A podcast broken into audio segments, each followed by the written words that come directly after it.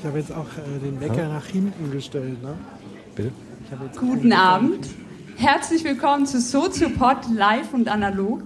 Ich freue mich wahnsinnig, dass wir heute hier die Veranstaltung zusammen genießen können und äh, möchte euch alle im Namen der Friedrich-Ebert-Stiftung herzlich willkommen heißen. Wir freuen uns über jeden einzelnen von euch und finden es total mutig, dass ihr hier seid, weil heute ist die Deutschlandpremiere. Das gab es noch nie in ganz Deutschland, dass ein Podcast real wird, dass er auf die reale Bühne kommt, dass quasi die Stimmen plötzlich Gesichter kriegen. Und ich freue mich wahnsinnig drauf, deswegen möchte ich auch gar nicht so viel drum reden. Ähm, nur zwei kleine Hinweise noch. Ähm, und zwar gibt es, nachdem wir hier äh, schön diskutiert haben und ähm, ja, den Abend äh, erlebt haben, noch draußen einen kleinen Imbiss und einen Umtrunk, wo natürlich alle eingeladen sind. Deswegen bleibt noch ein bisschen da danach. Und ähm, noch der Hinweis, dass die Veranstaltung mitgeschnitten wird mit Audio und Video. Ja, und jetzt äh, viel Spaß mit Soziopod.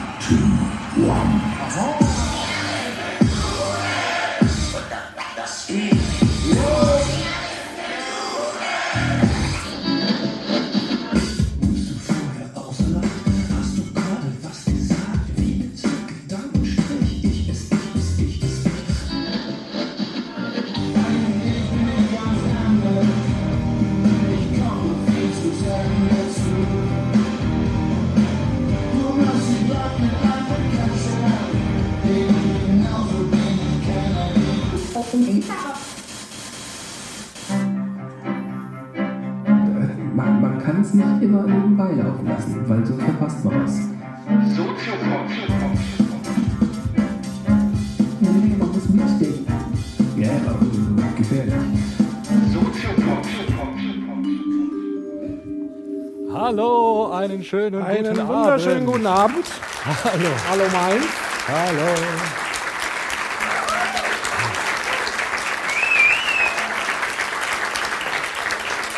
Ein Wahnsinn. Wahnsinn. Ein Wahnsinn. Ja, macht mal weiter. Macht mal weiter, das ist ein Wahnsinn. Herzlich willkommen zur ersten Ausgabe Soziopod live und analog. Ähm, eine wunderbare Premiere hier in der wunderschönen Showbühne in Mainz. Ähm, und wir beginnen natürlich, wie wir jeden Soziopod beginnen, mit einer Definition. Ähm, nur diesmal definieren wir sozusagen erstmal die Show. Äh, und das übernimmt der Herr Dr. Köbel, den ich noch gar nicht begrüßt habe. Das macht nichts. Aber macht nichts. Genau. Höchstpersönlich. Ich begrüße auch Patrick Breidenbach und euch alle zusammen. Wir freuen uns riesig, euch mal zu sehen, uns zu begegnen. Ja, die Show heute, ähm, wir haben ja gedacht, wenn wir euch mal sehen und wir uns in Fleisch und Blut gegenüberstehen, würden wir das gerne nutzen.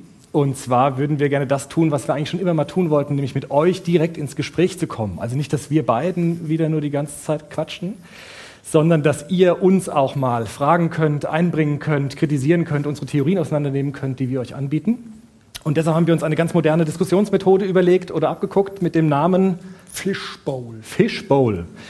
Die meisten von euch werden das kennen. Es ist relativ schnell selbsterklärend, wenn man auf die Bühne schaut. Da seht ihr drei Sofas. Zwei Sofas davon gehören uns. Und ein Sofa, nämlich das schwarze, das wird später euch gehören. Ihr seid nämlich ganz herzlich eingeladen, heute mit uns zusammen zu diskutieren. Diese Bühne ist nicht nur unsere Bühne, sondern sie ist auch eure Bühne. Und ähm, wir haben uns das folgendermaßen überlegt. Wir dachten, wir fangen an in guter alter Soziopod-Manier, indem wir euch ein bisschen was erzählen über das Thema, über das ihr ja abgestimmt habt. Ihr habt euch entschieden für das Thema Identität. Vielen Dank auch dafür. Ist einer der schwersten Themen. Ja, deswegen freuen wir uns auf das Thema.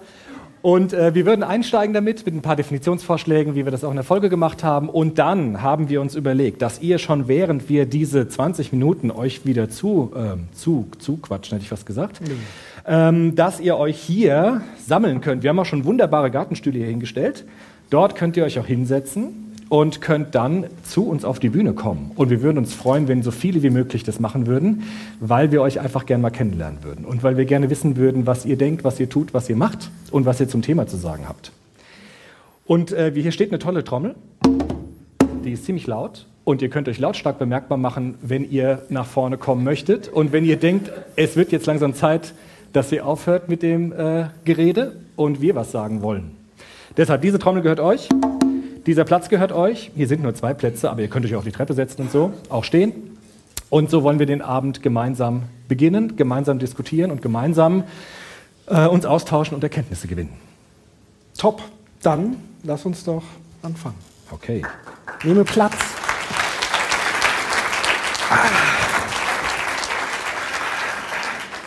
Niedrigschwellig wie wir sind, Gummibärchen gibt's. Ja, das ist quasi ein kleiner Anreiz, äh, um den Mut äh, zu haben, hier runterzukommen. Dann gibt es auch Gummibärchen, also jede Menge Zucker. Das äh, motiviert hoffentlich den einen oder anderen. Ähm, ja, wie geht's dir? Gut. Warm ist es in Mainz. Ja, das stimmt. Wobei Und draußen ist es wärmer. als Draußen ist es wärmer als hier. Die Scheinwerfer sind unglaublich hell. Ich sehe euch nicht, aber das macht nichts. Das wird sich ja dann später ändern. So, Identität ist unser Thema. Wir wollen auch so ein bisschen äh, mixen und mash-uppen, weil ja natürlich so ein paar Themen mit in diesem Thema drinstecken, Bildung, Konstruktivismus etc. Also die, die sich für dieses The- Thema vielleicht äh, ausgesprochen haben, werden vielleicht auch nicht ganz zu kurz kommen. Oder wenn ihr mögt, könnt ihr ja selber dann diese Fragen mit einbringen. Aber lasst uns starten mit Identität. Ja. Was ist denn das eigentlich? Ja, ich habe eben schon gesagt, Identität ist so einer der schwierigsten Begriffe der Sozialwissenschaften.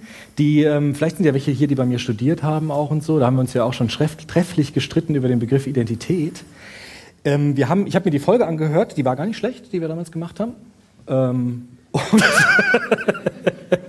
lag vielleicht daran, dass wir nüchterner waren als sonst. Aber ähm, da haben wir ja versucht, so einen Einstieg zu kriegen, indem wir gesagt haben, Identität ist eigentlich, also die erste Beschäftigung mit Identität beginnt eigentlich mit einer Frage. Also Identität ist eigentlich keine Feststellung oder keine Tatsache, ist auch eigentlich kein Fakt, sondern ist eigentlich eine Frage, die ganz einfach ist und gleichzeitig unglaublich schwierig ist. Nämlich die Frage, wer bin ich? Ja. Oder genauer gefasst, wer bin ich eigentlich oder wer bin ich wirklich? Dann wird es nämlich schwierig, weil Kinder zum Beispiel können auch schon die Antwort sagen, wer bin ich? Ich bin zum Beispiel, habe einen Namen, Nils, bin fünf Jahre alt, gehe in den Kindergarten oder vielleicht sogar schon in die Schule, habe Mama und Papa. Aber Jugendliche können eine bestimmte Identitätsfrage stellen. Sie können nämlich fragen, wer bin ich eigentlich wirklich? Also bin ich denn wirklich so, wie meine Eltern mich gesehen haben? Bin ich wirklich so, wie meine Lehrer mich immer gesehen haben? Oder gibt es irgendwelche Anteile an mir, die eigentlich noch niemand kennt? Vielleicht sogar ich selbst noch nicht. Aber das klingt ja so, als ob das sozusagen einmal gesagt ist und dann ist es gesagt und das bin ich, aber das ist es ja, glaube ich, dann doch nicht. Nee, genau. Also diese Frage, wer bin ich, ähm, provoziert ja eine Antwort. Und diese Antwort kann ja nie endgültig sein. Weil das würde ja bedeuten, dass ich einmal festgeschrieben bin, mich nicht mehr entwickle und auch nichts mehr an mir verändern kann. Und deshalb ist diese Frage, wer bin ich, deshalb so fies in unserem Leben, weil sie uns auffordert, einen bestimmten Prozess in Gang zu bringen, nämlich eine Suche nach mir selbst. Also wer kann ich sein, wer will ich sein, wer war ich, wo komme ich her, wo gehe ich hin? All diese Fragen müssen beantwortet werden. Und man muss sie eigentlich beantworten immer wieder neu, weil es gibt ja immer wieder neue Erfahrungen, neue Begegnungen. Und immer wieder kommt diese Frage auf, wer bin ich? Wer bin ich heute, wer war ich gestern und wer will ich und wer kann ich morgen sein? Was gibt es denn eigentlich so für Faktoren, die sozusagen meine Persönlichkeit, meine Identität, beziehungsweise wir müssen, glaube ich, auch nochmal darüber sprechen, was ist der Unterschied zwischen Identität und Persönlichkeit vielleicht? Ist es das Gleiche? Gibt es da irgendwie eine Abgrenzung? Oder? Ja, man kann sagen, Persönlichkeit ist das, was normale Leute sagen und Identität ist das, was Wissenschaftler sagen. Das klingt halt irgendwie, so. klingt irgendwie spannender. Ist eigentlich das Gleiche. Jetzt würden Psychologen natürlich sagen, naja, Identität ist tatsächlich so diese ganz tiefen Schichten von Persönlichkeit. Und unser Alltagsverständnis von Persönlichkeit ist ja auch das, was in unserem Ausweis drin steht. Also Name, Adresse, Geburtsdatum, Haarfarbe, Größe. Und Identität ist das, was uns in unserer Persönlichkeit in den tieferen Schichten ausmacht. Also was für ein Verständnis habe ich eigentlich von mir selbst? Denn die Daten meines Lebens sagen ja noch nicht darüber hinaus äh, etwas aus, was diese Daten für mich bedeuten. Also zum Beispiel ein Geburtsort ist ja erstmal neutral.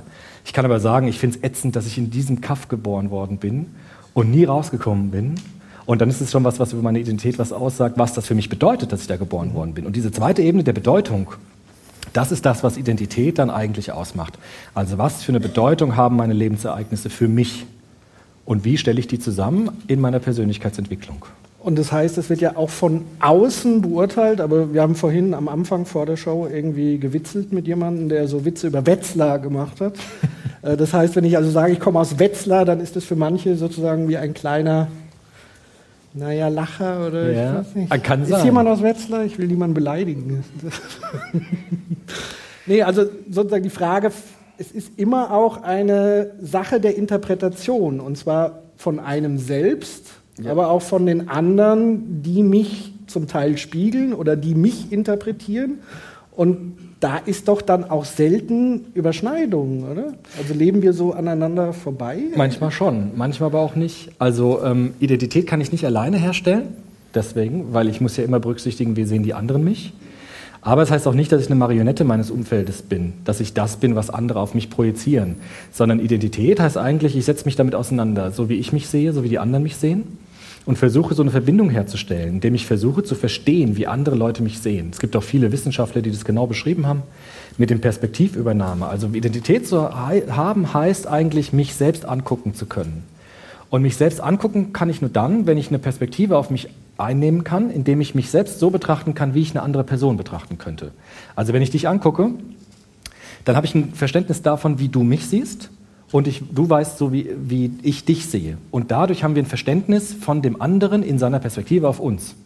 Aber das beschränkt sich ja erstmal rein aufs Äußerliche. Also wenn ich die Person noch nie interagieren habe, sehen, also weil ich so gerade ja aus dem Bereich an, an, an Werbung und so weiter denke, Mode, Marken, Kleider machen Leute, also das ist so der erste Eindruck von außen und sofort steckt man dem gegenüber in eine äh, bestimmte Identitätsschublade. Ja. Also das ist ja so erstmal der erste Faktor. Genau, also das ist auch das Negative bei Identität. Es gibt einen indischen Philosophen, Amartya Sen heißt der, der hat von der Identitätsfalle gesprochen.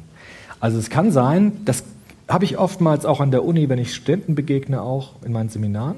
Jetzt sind sie ganz still. Was kommt jetzt? Weil man irgendwie einen Eindruck von jemandem hat und den gleich so ein Etikett aufklebt.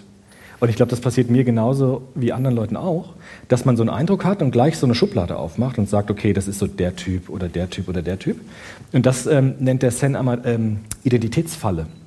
Weil wenn man das einmal gemacht hat und dann stehen bleibt, dann wird das wie so ein Fluch manchmal. Also dass man sagt, ich kenne deine Persönlichkeit, ich kenne deine Identität und deshalb weiß ich, wie ich dich zu sehen habe. Und man kann oftmals beobachten, dass äh, gerade junge Leute oftmals dagegen arbeiten und sagen, ich will anders sein, aber das nicht schaffen, weil diese Zuschreibung so stark ist. Wobei das natürlich nicht nur eine Falle sein kann, sondern auch ein extremer Schutz. Also es ist ja manchmal wie ein Schutzanzug, wenn man anguckt, die Banker in ihren Anzügen. Das ist ja sozusagen wie eine Uniform, wie eine Verkleidung und dann bin ich sozusagen sehr zugehörig zu etwas. Oder wenn man Subkulturen anguckt, ähm, Rockerbanden, keine Ahnung, mit ihren Kutten und Patches, da wird sofort sozusagen in diese Gruppe eingeordnet und es gibt mir auch einen gewissen Schutz in dieser Gruppe wiederum. Also Identität ist dann auch so ein bisschen verbunden mit unmittelbar mit Zugehörigkeit und Ausgrenzung. Kann man das auch so ein bisschen formulieren? Kann man sagen. Ich hab, war jetzt am Montag auf einer Tagung, wo auch ein Psychologe gesagt hat, Identität ist ja die Antwort auf die Frage, wer bin ich? Und wenn ich diese Antwort geben muss, wer bin ich, dann muss ich gleichzeitig auch sagen, wer ich nicht bin. Das heißt, wenn ich sage, ich bin ich, dann heißt es gleichzeitig auch, ich bin nicht du. Und wenn wir sagen, wir sind wir, dann heißt es auch gleichzeitig, wir sind nicht ihr. Das heißt, Identität hat immer so zwei Facetten. Identität ist Zugehörigkeit. Ich möchte einer Gruppe zugehören. Bei Jugendkulturen sieht man das ganz stark. Ne? Bei Punks, Hip-Hopern, die haben so ein Zugehörigkeitsgefühl, das sie nach außen auch zeigen, durch ihre Kleidung, durch ihren Stil, durch ihre Sprache. Das heißt aber auch gleichzeitig eine Abgrenzung von anderen vorzunehmen. Also ich möchte nicht so sein wie du. Und deshalb ist Identität etwas, was verbindet. Die Leute, die sich zu, zugehörig fühlen, aber gleichzeitig auch ein Mittel der Abgrenzung zu sagen, ich bin ganz anders als du. Interessant wird es aber dann, wenn wir sozusagen diese Schubladen, die wir von Menschen haben, das ist auch das, was, was wir in der Erziehungswissenschaft ja versuchen, also Leute zu animieren, diese Schubladen aufzumachen und mehr zu machen als einfach nur Zuschreibung. Also zu sagen, ich möchte dich kennenlernen. Ich möchte überprüfen, ob meine Schublade stimmt. Also ich möchte gucken, ob mein Etikett, das ich hier erstmal aufklebe, ich glaube, wir machen das alle. Ich glaube, wir können uns dafür gar nicht schützen, dass wir Etiketten aufkleben. Aber wir können einen Schritt weitergehen und können sagen, ich gucke mal, ob mein Etikett stimmt. Und dazu muss ich mit jemandem ins Gespräch kommen. Ich muss jemanden fragen, erzähl mal, wo kommst du her? Was machst du beruflich? Wie bist du aufgewachsen? Wie hast du gelebt? Deshalb gibt es bei uns immer dieses nervige Instrument der Biografieforschung, was unsere Studenten noch immer so nervt. das. Kann ich auch verstehen, weil es auch sehr äh, aufwendig ist. Aber das ist deshalb wichtig, weil man dann die Möglichkeit hat, einen Schritt weiter zu gehen über diese ersten Eindrücke. Sondern man kann sagen, ich lasse die Person selbst mal erklären, wer, wer sie ist. Das Und erinnert, das mich, wichtig. das erinnert mich an meinen äh, Lieblingsphilosophen, äh, zigfach zitiert, äh, Heinz von Förster. Ähm, das wäre so, sozusagen das Thema Konstruktivismus. Also er war ja mit einer der Begründer oder Verfechter von Konstruktivismus, der ja gesagt hat, stellen den Leuten eine prinzipiell unentscheidbare Frage. Also eine prinzipiell unentscheidbare Frage ist zum Beispiel, wie ist das Weltall entstanden?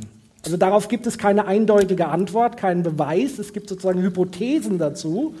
Ähm, Und je nachdem, wie derjenige auf so eine prinzipiell unentscheidbare Frage antwortet, desto mehr lerne ich ihn eigentlich darüber kennen.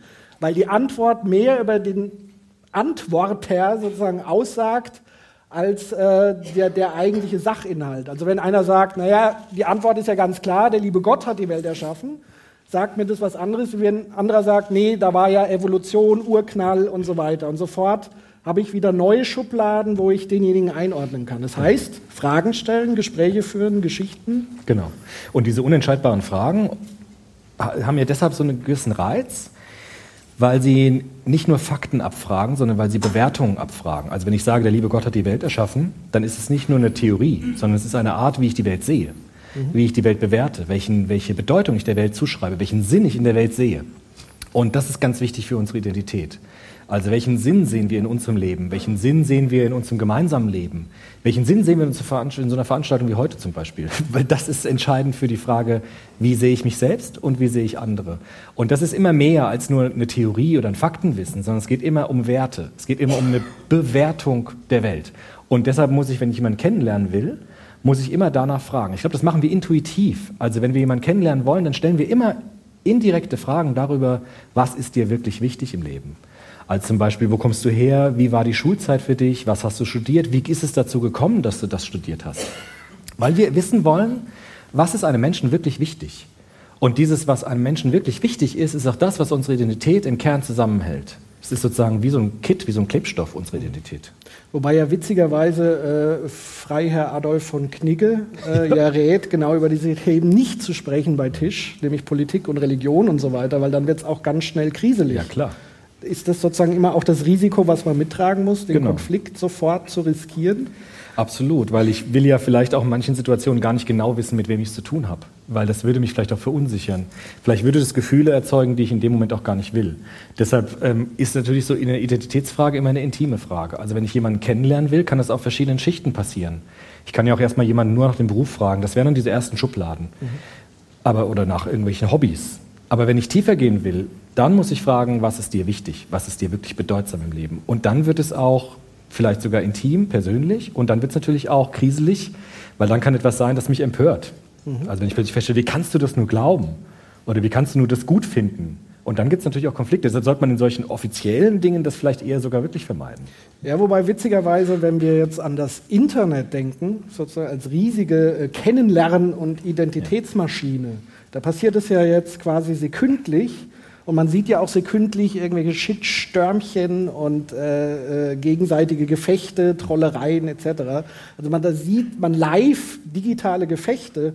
Ähm, das heißt, die Leute rücken immer enger und dichter zusammen und damit auch äh, reibt, reiben sich Identitäten immer enger zusammen. Vielleicht an dem Punkt mal ganz weit zurückgedacht. Wie hat sich eigentlich Identität historisch so ein bisschen entwickelt? Also wenn wir heute sehen, wir haben alle Freiheiten, zumindest suggeriert man das uns. Ähm, wie sah es denn so früher aus mit Identität? Also es gibt äh, so postmoderne Identitätsforscher. Ich will jetzt keine Namen nennen, aber doch vielleicht nicht doch ein paar Namen, damit man nicht sagt, das sind unsere Ideen. Äh, Heiner Kolb zum Beispiel sind so Leute, Harald Wenzel und so. Das ist aber, ach, Namen sind auch egal. Ähm, die sagen, früher war Identität irgendwie einfacher und gleichzeitig auch langweiliger, weil die sagen, in traditionalen Gesellschaften, denken wir ans Mittelalter, da wurden Menschen ganz stark über ihre Ständezugehörigkeit verortet. Also entweder war ich Leibeigener oder ich war Feudalherr, ich war Kleriker, ich war Adliger. Und dieser Status in einer Gesellschaft hat mich ziemlich gut verordnen können. Das waren ziemlich klare Schubladen und ziemlich klare Verhaltensweisen, die damit verbunden waren. Und früher war es so, dass es Traditionen gab, Weltanschauungen gab, die eigentlich fast unhinterfragbar gegolten haben. Also im Mittelalter, die Kirche hat, deut- die hat die Deutungshoheit gehabt, katholische Kirche, klar. Und jede Frage nach Sinn und Bedeutung hat sich eigentlich auf Religion konzentriert, auf Theologie. Also Gott hat diese Welt geschaffen und Gott hat auch unsere Gesellschaft geschaffen, in dem sie ein Abbild ist der himmlischen Gesellschaft und so weiter. Und alles hatte eigentlich so einen, so einen Plan und eigentlich hatte alles so eine Position in so einem sozialen Netz. Und diese Forscher sagen, Forscherinnen sagen auch, dass in der Moderne, das fängt an mit der Industrialisierung vor allem sehr stark, im 18., 19. Jahrhundert geht es schon los, dann mit der Aufklärung, dass diese Traditionen wegfallen. Und jetzt passiert was ganz Interessantes. Also wenn jetzt so Traditionen und Normen und auch so klare Weltanschauungen wegfallen, dann hat der Mensch viel mehr Wahlmöglichkeiten. Also er muss zum Beispiel nicht mehr unbedingt einer Kirche angehören. Er kann austreten, er kann wechseln, er kann auch ähm, in eine Glaubensgemeinschaft eintreten. Und das, das, die andere Seite ist aber, dass er sich auch selbst entscheiden muss, was er glaubt und was er machen will. Und das wird dann kompliziert. Also die Moderne bis heute ist gekennzeichnet durch einerseits eine Entlastung von so Traditionen und Normen. Wir müssen nicht mehr eine bestimmte Weltanschauung annehmen. Andererseits wird aber die Verantwortung für das Subjekt dadurch größer, weil ich muss jetzt immer selbst Verantwortung übernehmen für meine Entscheidungen. Und ich muss immer selbst vor mir Verantwortung rechtfertigen, warum ich das mache und nicht was anderes mache. Und das führt dazu, dass das Subjekt heute in einem ziemlichen Druckzustand steht. Einerseits ist es frei, aber andererseits ist es natürlich auch manchmal überfordert, weil es muss alles selbst entscheiden. Deshalb gibt es auch manche Menschen, die sagen, ich weiß überhaupt nicht, ob ich mich noch selbst im Spiegel angucken kann, ob meine Entscheidung jetzt richtig war. Und deshalb ist Identität heute vor allem ein Prozess und ein Projekt. Also Identität ist heute ein Entwurf, den ich habe, von dem ich aber nicht genau weiß, ob er gelingt. Weil es kann sein, dass ich irgendwann feststelle, ich habe mich falsch entschieden. In Beziehungen zum Beispiel ist es so, dass man sagt, vielleicht bin ich mit dem falschen Menschen zusammen. Oder ich entscheide mich gar nicht erst mit jemandem zusammen zu sein, weil ich mir gar nicht sicher sein kann, ob das auch wirklich der Richtige ist. Und das ist fatal, weil dadurch Zeit verloren geht. Und ich kann eigentlich gar nicht genau sagen, ob auch diese Entscheidung die richtige ist. Weil auch das ist ja eine Entscheidung. Ja. Könnte das vielleicht fast schon so ein bisschen Grund sein, warum sich viele junge Menschen, vor allen Dingen vielleicht auch junge Männer, keine Ahnung, sich so radikaleren ähm, Gruppierungen anschließen, die so ganz wenige, ganz klare Regeln haben? Und äh, da gibt es sozusagen kein Abweichen. Entlastet das Ja. irgendwie auch so ein Stück weit äh, Leute? Genau. Also das ist ja auch, worüber wir auch viel gesprochen haben im Soziopod, über Radikalisierung, über Fundamentalismus zum Beispiel. Und ich glaube, dass das genau da reinspielt. Also es gibt heute wieder immer Gegenbewegungen. Zu, zur Freiheit gibt es immer Gegenbewegungen auch. Und es gibt heute Identitätsvorschläge, Angebote, die sagen, ich mache es dir ganz einfach. Es gibt wieder eine ganz klare Wahrheit, vielleicht eine religiöse Wahrheit oder eine politische Wahrheit. Und wenn du dich dieser Wahrheit anschließt, ist deine Identität wieder ganz klar. Es gibt eine ganz klare Abgrenzung. Ich bin ich und ich bin nicht du. Vielleicht ist das Du sogar der Feind, weil wenn du nicht so bist wie ich, dann will ich dich dazu bezwingen, so zu sein, wie ich will. Und ich entlaste mich von dieser ganzen mühseligen Reflexionsarbeit. Ich brauche den Soziopod nicht mehr zu hören, weil das ist ja eh alles Quatsch, was die labern, weil ich kann ja, ich weiß ja jetzt schon, was richtig ist. Und ich kann sozusagen diesen ganzen mühsamen Prozess von Bildung und Reflexion umgehen. Und das ist tatsächlich für viele junge Menschen, und ich kann es ihnen manchmal gar nicht so sehr verübeln, ist das äh, eine Entlastung, es ist eine Erleichterung. Und deshalb muss man verstehen, warum die den Weg gehen. Was sind denn so, also wenn man sich jetzt vorstellt, wir gehen mal so circa bei uns 30 Jahre, 40 Jahre zurück. Äh, Wir werden sozusagen in, in die Welt hineingeworfen, ähm, durch einen engen Kanal gepresst und dann plötzlich alles hell schreien und wir sind an die Mutter gebunden und keine Ahnung. Wo fängt jetzt Identität dann an als neugeborenes Wesen? Fängt es schon im, im Mutterleib schon an, indem ich sozusagen durch die Mutter hindurch so ein bisschen abgeschwächt die Welt schon wahrnehme und einordne? Und also was findet da, was finden da für Prozesse statt zur Identitätsbildung? Das ist ziemlich schwierig zu sagen. Das Wasser ist eigentlich für euch, aber ich habe so einen Durst, ich muss jetzt die ganze Zeit trinken. Ich hoffe, wir haben noch eine andere Flasche, weil es so warm ist. Ähm, also die ich habe moderne, mir ja so eine Kanüle heimlich. weil ich habe einfach so einen schrecklichen Durst. weil auch diese Scheinwerfer sind so unglaublich heiß. Ich muss die ganze Zeit mich abkühlen von innen. Ich hoffe mal, soll, soll ich ein bisschen fächern? ja, vielleicht irgendwie so. Also mit der Säuglingsforschung ist es so, dass die sagen, ähm, wenn Babys geboren werden, das ist ganz interessant, weil es da ganz neue Erkenntnisse auch gibt in diesem Bereich. Auch äh, pädagogisch ist das total interessant. Also wenn Kinder geboren werden, Babys geboren werden, dann haben die ja noch kein Bewusstsein von sich selbst. Sie können noch nicht sagen, ich, ja, also noch nicht so, wie wir das können. Sie haben noch keine Sprache, sondern sie haben eigentlich nur das, was Sigmund Freud früher äh, Triebstrukturen nannte. Also sie haben Hunger, Durst, sie haben Bindungstriebe, also sie wollen sich binden, sie brauchen Beziehung, lebensnotwendig. Aber sie haben schon was ganz Entscheidendes. Sie haben nämlich schon das, was die Psychologen Selbstempfindungen nennen. Also Identität geht los nicht mit einem Gedanken. auch nicht mit Sprache, sondern Identität geht eigentlich los in unseren frühesten Lebenswochen eigentlich schon mit solchen Selbstempfindungsprozessen. Also Babys spüren, dass sie sie sind und nicht ein anderes Kind und nicht die Mutter. Das ist deshalb relativ neu, weil man früher in der Säuglingsforschung, vielleicht, wenn manche das studiert haben, kann man auch später darüber gerne diskutieren, weil das noch nicht sehr klar ist in der Forschung im Moment. Weil frühere psychologische Studien davon ausgingen, dass es eine, so eine erste Symbiose gibt zwischen Mutter und Kind. Ich habe das selbst auch noch in Seminaren äh, so gesagt vor ein paar Jahren, weil das so State of the Art war. Aber heute sagt man, dass das gar nicht stimmt. Also dass diese Symbiose, diese erste Verschmelzung zwischen Mutter und Kind, wenn Kinder auf die Welt kommen, dass es das gar nicht gibt. Sondern dass Kinder schon sehr früh eigentlich merken, dass sie ein eigenes Wesen sind. Aber wie findet man das heraus, wenn wir Sie nicht fragen? Das kann man durch so ganz witzige Experimente rauskriegen. Also es gibt so zum Beispiel äh, Präferenzparadigmen nennt man das, dass man zum Beispiel sieht, dass Kinder schon sehr früh ihre Umwelt in einer bestimmten Weise wahrnehmen können und Präferenzen haben können für die Umwelt. Also Babys können zum Beispiel Gesichter von Geburt an von Dingen unterscheiden. Und sie wenden sich immer den Gesichtern zu. Das heißt, sie haben schon eigentlich einen angeborenen Personenbegriff. Wie die das machen, weiß niemand. Eigentlich können die das gar nicht. Also sie dürften es gar nicht können, aber sie können es trotzdem.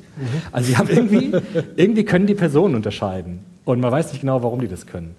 Irgendwie können die auch das sehen, was sie, was sie spüren. Auch das geht eigentlich gar nicht, aber sie können es trotzdem. Zum Beispiel hat man gesagt, also man hat so ein Experiment gemacht, man hat ein Baby, ja, hoffentlich kriege ich es jetzt richtig hin, also man hat ein Baby einen Schnuller gegeben, wo so Noppen dran sind. Es gibt so Noppenschnuller. Okay. Die kennst du, oder? So, Nee. so Schnuller mit so, so Schnuller mit Ich so kenne Noppen. anderes mit Noppen. Ja, also, also so Schnuller mit so, mit so Noppen dran halt. Und wenn man das, wenn man das Schnuller, also schnullert, also ähm, saugt, säugt, weiß ich, wie heißt das? Keine Ahnung. Also Schnuller in den Mund nimmt, dann spürt man das ja. Und jetzt hat man ein Kind, also ein Baby, so einen Schnuller gegeben, in den Mund gesteckt und hat ihm ein Bild gezeigt von so einem Schnuller mit Noppen und so einem Schnuller ohne Noppen. Und das Baby ist tatsächlich zu diesem Bild mit dem Schnuller mit Noppen gekrabbelt, Ja. weil es gesehen hat, was es spürt und konnte das tatsächlich in Verbindung bringen. Und das schon total früh. Das ist so ein sensationelles Experiment, das irgendwie alles über den Haufen geworfen hat, was wir dachten von früher mit Babys und so. Und an solchen Experimenten kann man sehen, dass Kinder schon so einen Begriff von sich haben müssen. Aber nicht jetzt Begriff im Sinne von Sprache, sondern von so ersten Empfindungen, von so ersten, ich ahne, wie die Welt ist und ich ahne, wie ich selbst bin. Und das beginnt eigentlich schon ziemlich früh. Und der nächste Schritt für Identität ist dann ganz entscheidend Sprache natürlich. Also wenn Kinder anfangen sprechen zu lernen, dann lernen sie die Welt neu zu betrachten. Ein neues Symbolsystem entsteht und ich kann Geschichten irgendwann über mich erzählen. Und das ist total wichtig für Identität. Manche Philosophen sagen auch, dass Identität eigentlich aus Geschichten besteht. Also wenn ich sagen will, wer bin ich, dann kann ich es nur beantworten, indem ich eine Geschichte über mich erzähle. Also eine Geschichte, wo komme ich her, wie bin ich aufgewachsen, wie bin ich der geworden, der ich bin. Deshalb auch das, wenn wir jemanden kennenlernen wollen, stellen wir meistens biografische Fragen. Wo kommst denn du her? Wieso bist denn du hier? Könnten wir jetzt auch machen, ja? Wer ist eigentlich warum hier? So und woher kommen die Leute und so. Und das ist wichtig, um diese Frage, wer bin ich, dann beantworten zu können. Deshalb spricht man auch heute von narrativer Identität. Narration heißt Erzählung und Identität heißt, ich erzähle eine Geschichte über mich.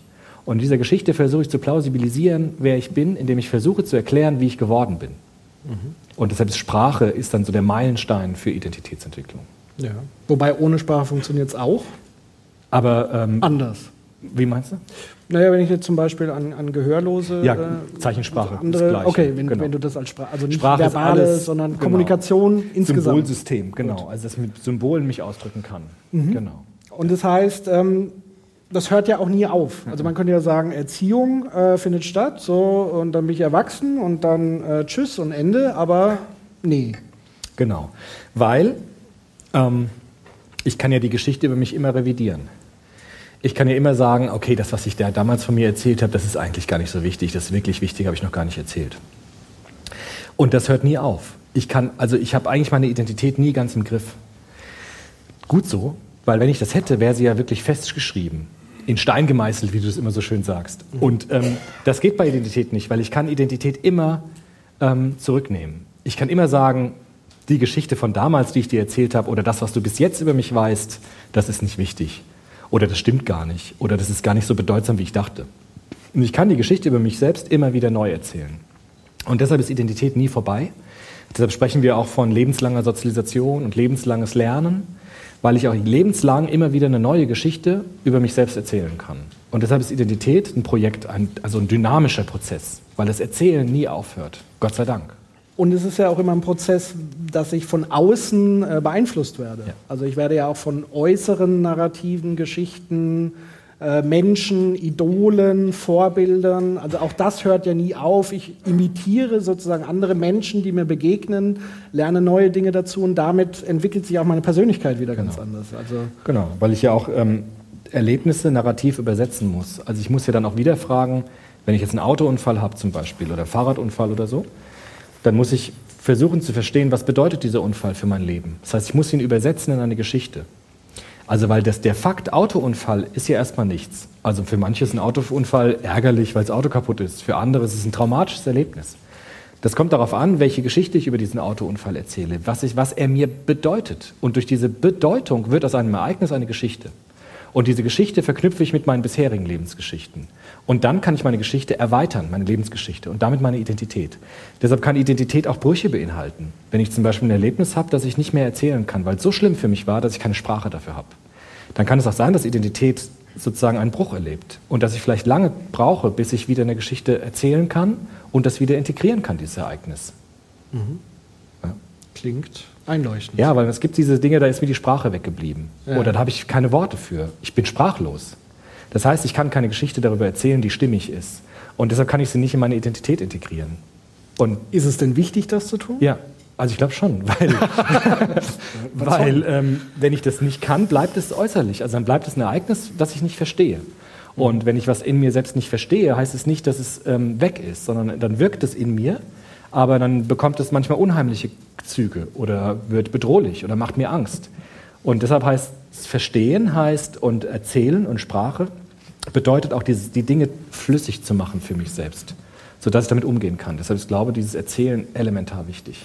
Ist das dann eigentlich schon dieser Akt, den man ja auch fast als, als Selbstreflexion auch, auch äh, interpretieren kann, ist das schon äh, Teil unseres oder vielmehr unseren Lieblingsphilosophen Peter Biris Bildungsbegriff? Also ist das schon Bildung, sich selber um die eigene Identität so ein Stück weit zu kümmern, Genau. selber das in die Hand zu nehmen?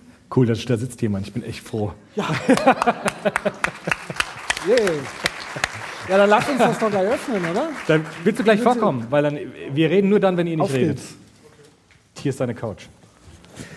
Hallo. Hallo, ich bin Adrian. Hi, Patrick. ich bin Nils. Hi, Adrian. Setz dich. Hi. Willst du auch nach vorne kommen? Ach nee.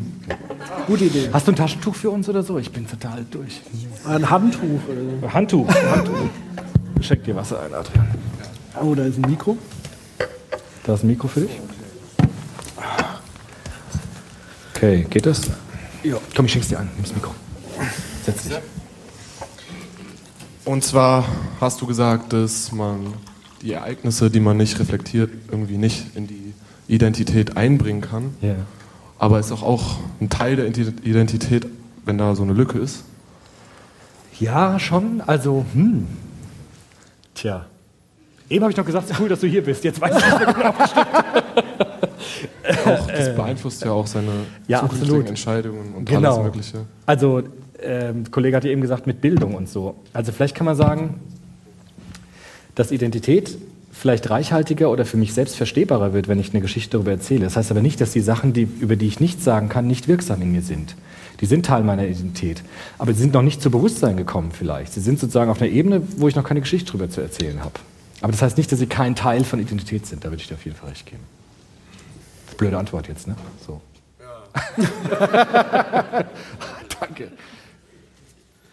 Naja, aber er hat ja, er hat ja absolut, äh, er hat ja recht. Ja. Also äh, im Grunde genommen, nur weil ich über was nicht sprechen kann oder verbalisieren kann, heißt ja nicht, dass es äh, nicht Teil meiner Identität ist. Sie ist nur nicht nach außen hin sichtbar. Ja, genau. genau. Ich kann sie halt auch keinem anderen dann mitteilen. Ne? Also zumindest nicht so verständlich. Nicht oder so, genau, nicht so verständlich. Also vielleicht Identität wird es dann stärker, weil ich anderen darüber erzählen kann. Und sonst bleibt es halt bei mir und ich kriege keine Sprache hin, um es, mich, um, mich, um es anderen zu teilen zum Beispiel. Das ist halt dann vielleicht das Problem. ja, und aus der Identität entstehen ja dann die Entscheidungen. Wenn ich das Genau. richtig verstanden habe. Genau. Also Identität heißt, ich, ich kann auch Pläne entwickeln für das, was ich sein will.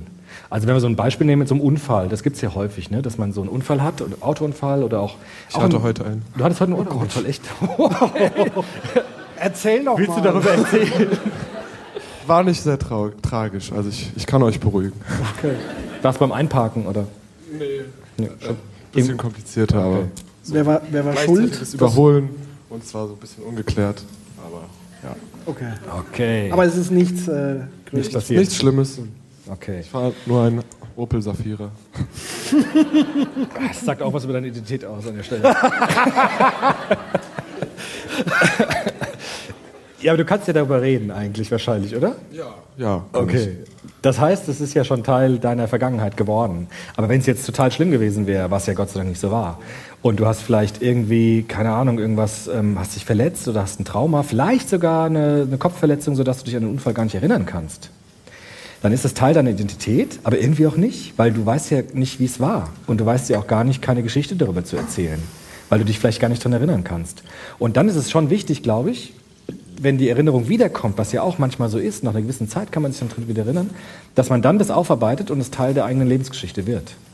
Und dann wird es Identität in einem reichhaltigeren Sinn, glaube ich. So wie bei Wissen und Bildung, dass man es dann erst anwendet. Genau. Also dann wird es, dann weiß ich so, kann ich überlegen, was bedeutete dieser Unfall für mich? Was hat es mit mir gemacht? Und ich kann mit anderen darüber sprechen. Und dann, vielleicht ist es sogar so, dass meine Persönlichkeit weiterbringt, wenn ich das verarbeiten kann und vielleicht auch was daraus lernen kann oder so. Ja. Ich pädagogisiere jetzt schon wieder so ätzend, ja. Ja, so, dann Genau. ist ja dein Beruf, oder? Ja, ja, schon. genau. Ähm, was machst du sonst so, wenn wir mal Identität sind? Äh, Ich bin Schüler noch. Schüler. Ja, Okay, machst jetzt Abi? ja Nächstes genau. Ja. Jahr? Hier aus Mainz? Nee, aus Frankfurt komme Aus ich. Frankfurt, gut. Ich komme aus Frankfurt. Ja. okay. Ähm, noch was zur Identität? Äh, nee, ich will Was so? verabschieden. Mag jemand ihn ablösen? Oder ergänzen? Komm, traut er. Ja. Ah, sehr schön. Willst du noch ein bisschen bleiben? Bleib doch hier noch.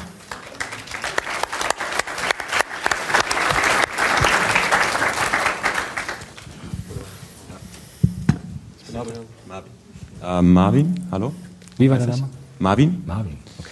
Willst du Gummibärchen, Marvin? Ah, nee, danke. Gut. ähm, und zwar habe ich eine Frage, ähm, was eben die Kommunikationsschwierigkeiten anbelangt. Und zwar habe ich eine Hausarbeit geschrieben. Ich bin Student äh, in der Soziologie. Okay.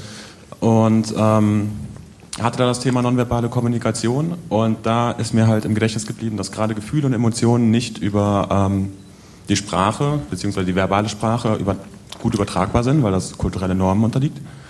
Ähm, und diese Sachen eher über die nonverbale Kommunikation halt übertragen werden. Dass das halt auch ein relativ großes Konfliktpotenzial auch birgt, gerade auch in Partnerschaften, wenn zwei Identitäten aufeinander prasseln.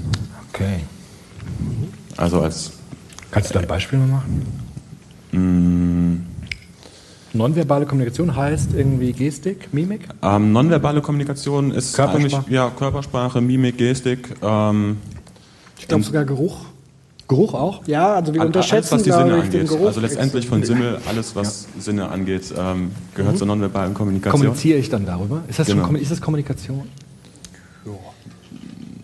Ich habe es jedenfalls in Hausarbeit so definiert. Echt? Du in Mainz? Ja. Bei wem hast du das gemacht? Der heiße Stuhl. Beim Kalthoff oder was? Nee. Äh, nee, Henning. Oh, okay.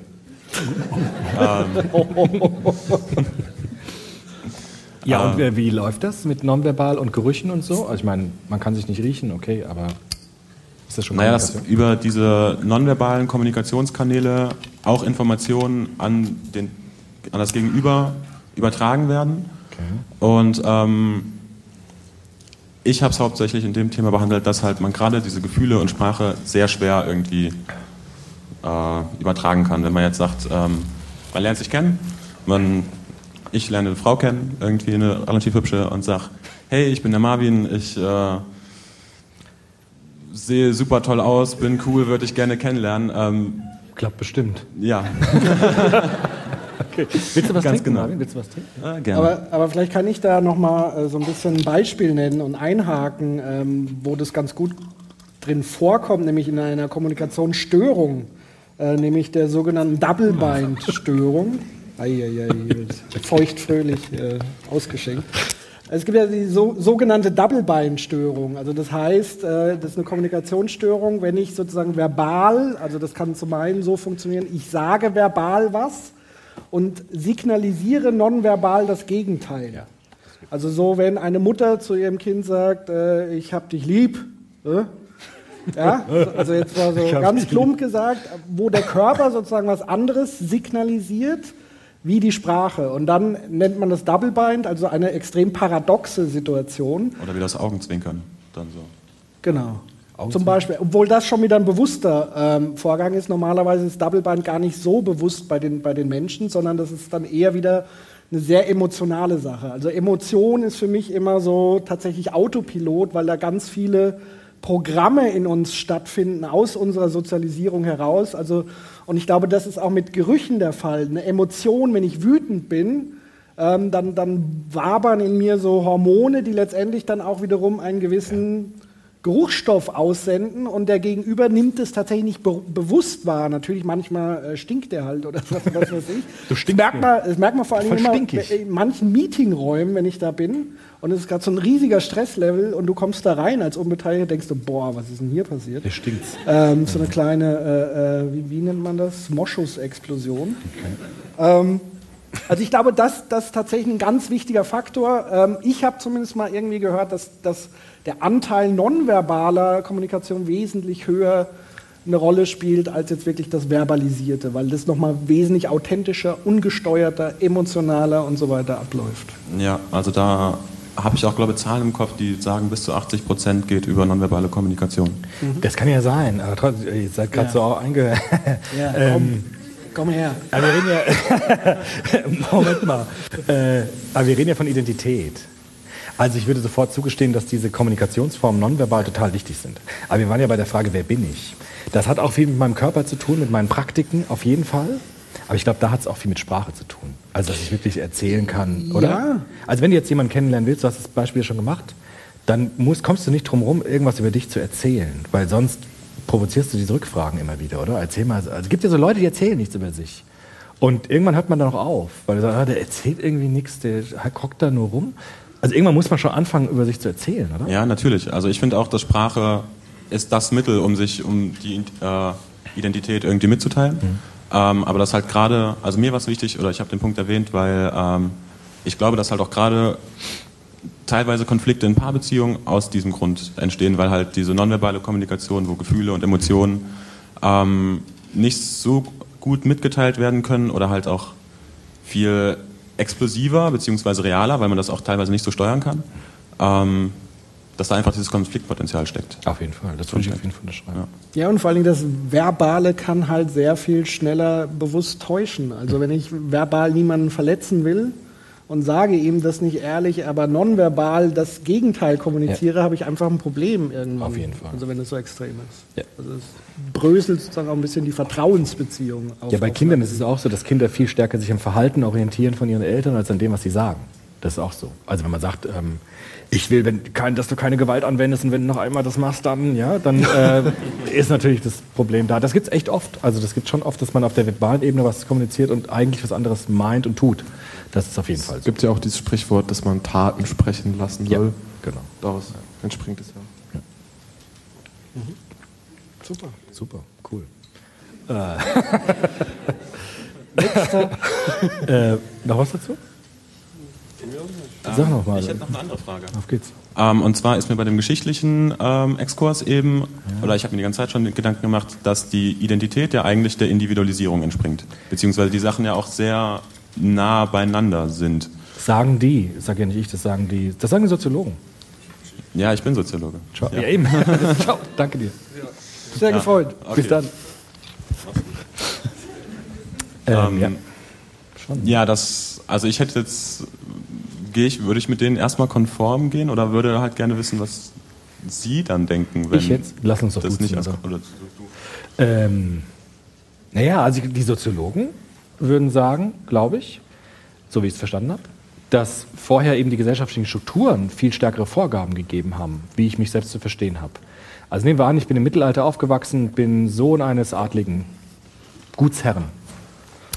Dann habe ich einen bestimmten Status, den ich eigentlich nicht mehr verlieren kann. Ich kann eigentlich mich aufhören wie der letzte Idiot. Ich kann irgendwie ganz schlimme Dinge tun, aber diesen Status werde ich eigentlich nie verlieren, weil er mir im Grunde von meiner Geburt an gesichert ist. Man kann auch sagen, dass die Familie eigentlich so ein Herrschaftssystem war früher. Die, über Geburt wurde so eine Position weitergegeben. Auch der König, der Sohn des Königs war der König. Das kann der letzte Vollidiot gewesen sein, aber er war halt der König. Und deshalb war die Gesellschaft gewissermaßen identitätsstiftender, weil sie so ganz starre Strukturen hatte, in die man hineingeboren worden ist und die man eigentlich relativ streng beibehalten hat.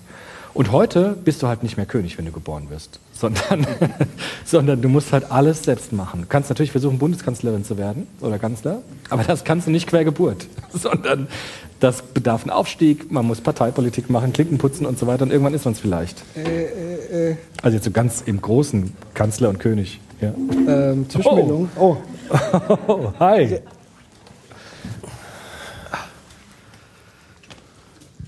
Hallo. Hallo. Ich fand das einen ganz schönen Punkt zum Wer bist denn du? Einhaken. Hi, wer- ich bin der Jan, hallo. Jan, hi. Jan. Äh, und zwar ähm, wurde von Ihnen, Lass uns doch duzen, dir, okay, äh, vor ähm, einigen Minuten gesagt, dass bei der Identität die verbale Kommunikation eine viel wichtigere Rolle spielt, bestimmt als in der Kommunikation. Und ich finde, da passt jetzt auch schön das Beispiel zu, dass früher wurde man vom König geboren und dann war man halt der Sohn des Königs. Aber ist das nicht ein Privileg einer sehr, sehr kleinen Gruppe, dass man seine Identität so quasi frei über das, was man sagt, wählen kann? Und ist das nicht, hängt das nicht ganz stark vom gesellschaftlichen Umfeld zusammen? Also ähm, dass äh, Hautfarbe, Geschlecht, dass da, dass da ganz viel Identitätszuschreibungen auf einen zukommen, ähm, die sehr unterschiedlich stark verteilt sind. Und jetzt zum Beispiel das Beispiel König, ähm, ich wäre gern ein reicher Schnösel.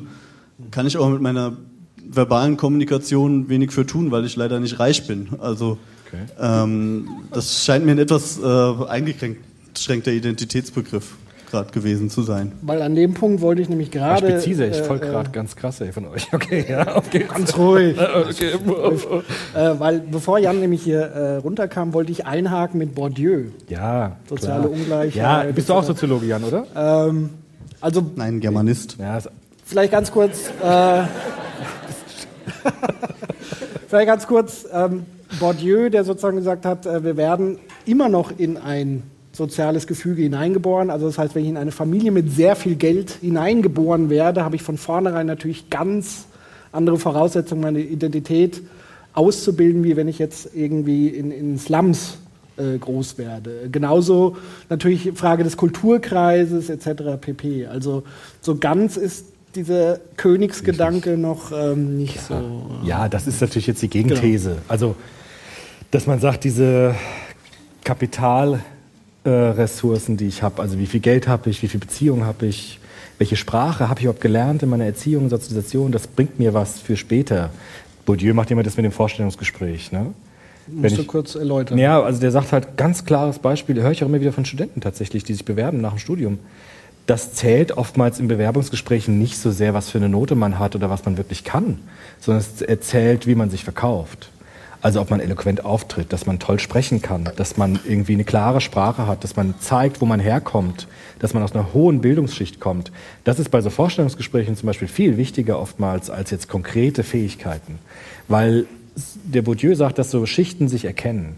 Also hohe Bildungsschichten neigen immer dazu, sich gegenseitig zu fördern. Wenn jemand hinkommt und keine Sprache hat und sagt, ja, keine Ahnung, weiß nicht, Kacke, dann, äh, und er hat alles super einzeln und toll und so, dann ist trotzdem die Chance nicht so hoch, dass er das kriegt, als wenn jemand kommt und sich toll verkaufen kann. Deshalb ist es natürlich total wahr. Das, aber ich würde sagen, das unterstützt sogar meine These, dass diese Sprache so wichtig ist. Oh, Okay. Äh, Den Satz noch, warte, den Satz noch. Also, dass diese Sprache so wichtig ist, weil diese Sprache verortet mich in eine bestimmte soziale Schicht und erschließt mir oder verschließt mir Handlungsmöglichkeiten und Chancen in der Gesellschaft. Deshalb, das wäre so ein bisschen die Brücke dazu, wenn ich jetzt so tun darf. Als ob. okay. Ähm, ja, danke. Vielen Marvin, Dank. willst du noch bleiben, Marvin? Jan? Die- Du kannst noch Ich würde bleiben. mich, also ich würde noch ein Fass aufmachen, aber Ja, ich würde mich dann später anstellen, weil wir waren nur Männer bisher und ich sehe, das ändert sich jetzt schönerweise. Super. Hey, der Jan ist. Okay. Einige Frauen, ja. Ist noch ein Platz frei, wenn, wenn, wenn Ja. noch jemand kommen möchte? kann schon mal nachrücken. Ja. Ja, ich habe getrommelt, weil ich da auch nochmal einhaken Ja. wollte. Kommunikation und Id- Identität. Okay, du bist Kommunikationswissenschaftler. Äh, nö, äh, Politologe. Aber boah. War das, war das eine gute Idee, das heute hier zu machen? Ich weiß nicht. Definitiv. Also ich amüsiere mich. Ja, ich mich auch. okay, ich muss was trinken. Bitte schieß los. Ja, also diese Idee, dass man sich über die Kommunikation irgendwo definiert und seine Identität bildet. Äh, ich sehe da auch noch eine Schwachstelle in der Theorie, dass es viele Themen gibt, die einem peinlich sind oder die gesellschaftlich nicht, nicht äh, akzeptiert sind und dass man deshalb nicht drüber reden wird. Also Okay. Drogenkonsum in der Vergangenheit, äh, ja, Prostitution oder an, andere Sachen, die einfach äh, nicht akzeptiert sind und deshalb man sich sicher- sicherlich nicht auf einer Party äh, Auf jeden Fall. verteilen will. Ja. Ich glaube, deshalb ist es aber so wichtig, dass es in der Gesellschaft äh, bestimmte Orte gibt, wo man das genau tun kann. Also zum einen die eigene Peer Group.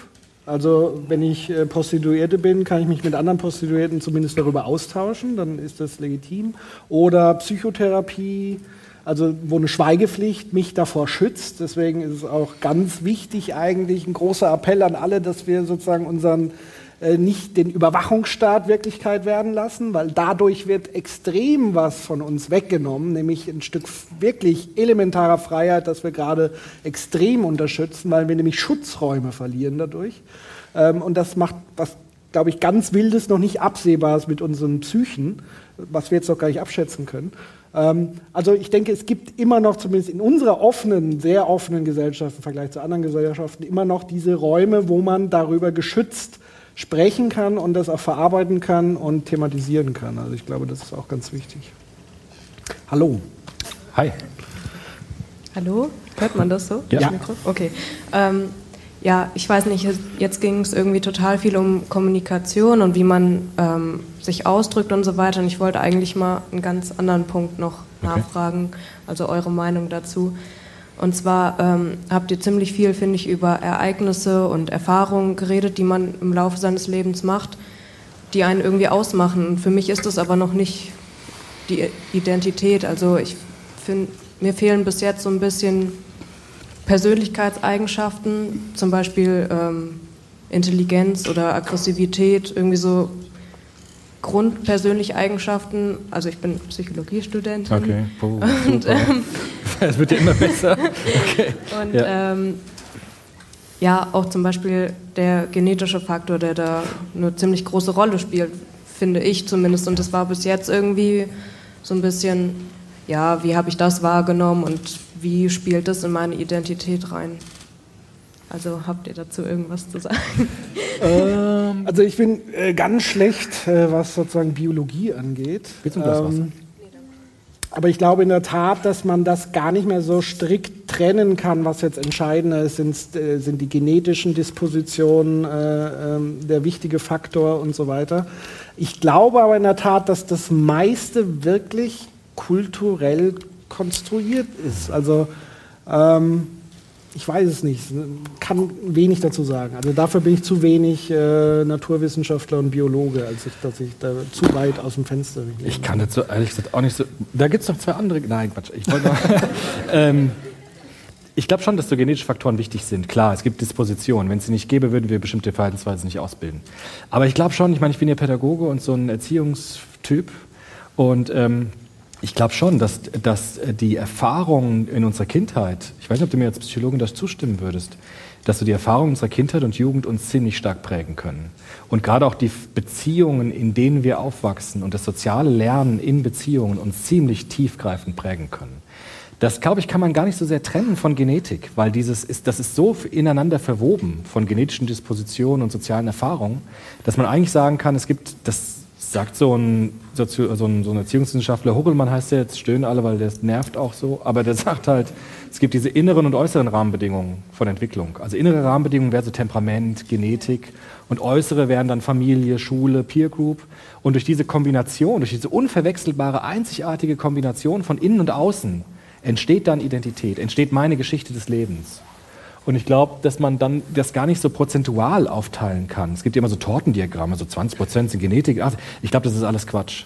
Weil ich glaube, dass gerade dieses Zusammenspiel von, von innen und außen, von Genetik und sozialen Beziehungen, ich glaube, das macht uns einfach aus. Und deshalb sind wir auch alle ganz unterschiedlich, weil dieses Mischverhältnis einfach immer jeweils anders ist.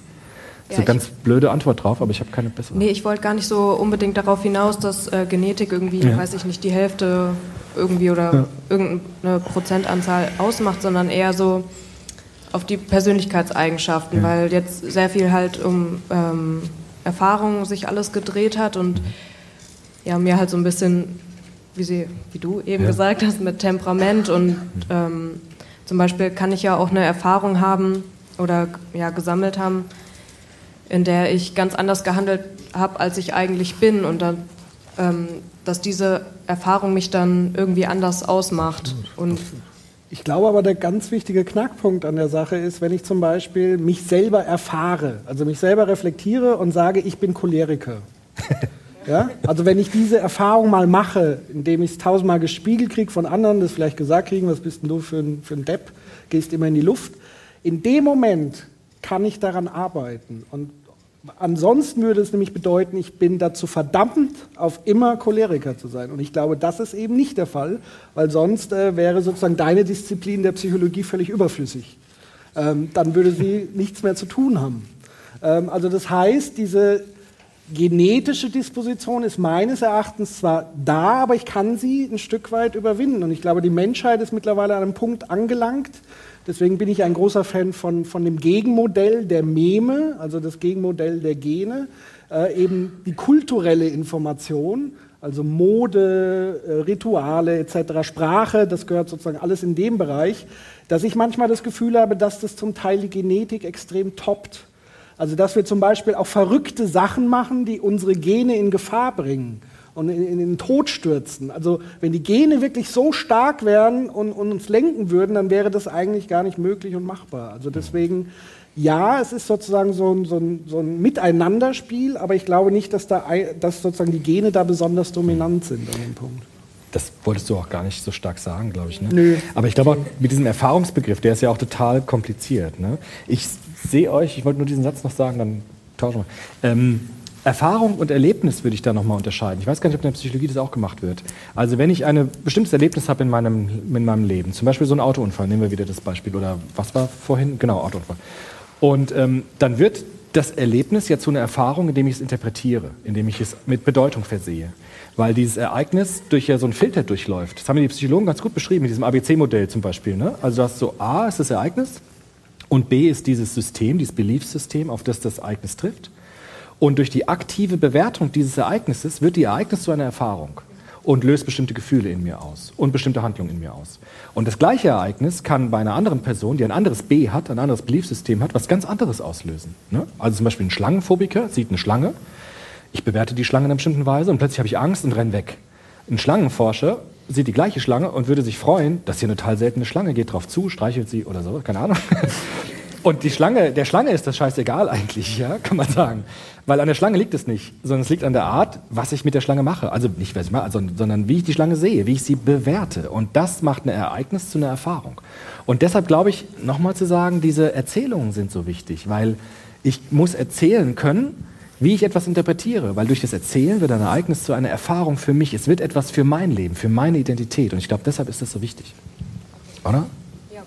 Ja, und da, wenn ich da nochmal Ja? zurückkommen darf, da habe ich mich halt gefragt, ist es wirklich nötig, das zu erzählen oder kann es auch eine andere Verarbeitung sein? Also man kann es für sich selbst niederschreiben oder man Das denkt, Gleiche. reflektiert und denkt darüber nach. Aber es ist nicht das Gleiche. Wenn ich es niederschreibe, muss ich es irgendwie auch in eine Sequenz bringen. Wenn ich drüber nachdenke, muss ich auch irgendwie mit mir selbst darüber erzählen. Also erzählen im weitesten Sinne. Ja. So, okay, Alles danke euch. Äh,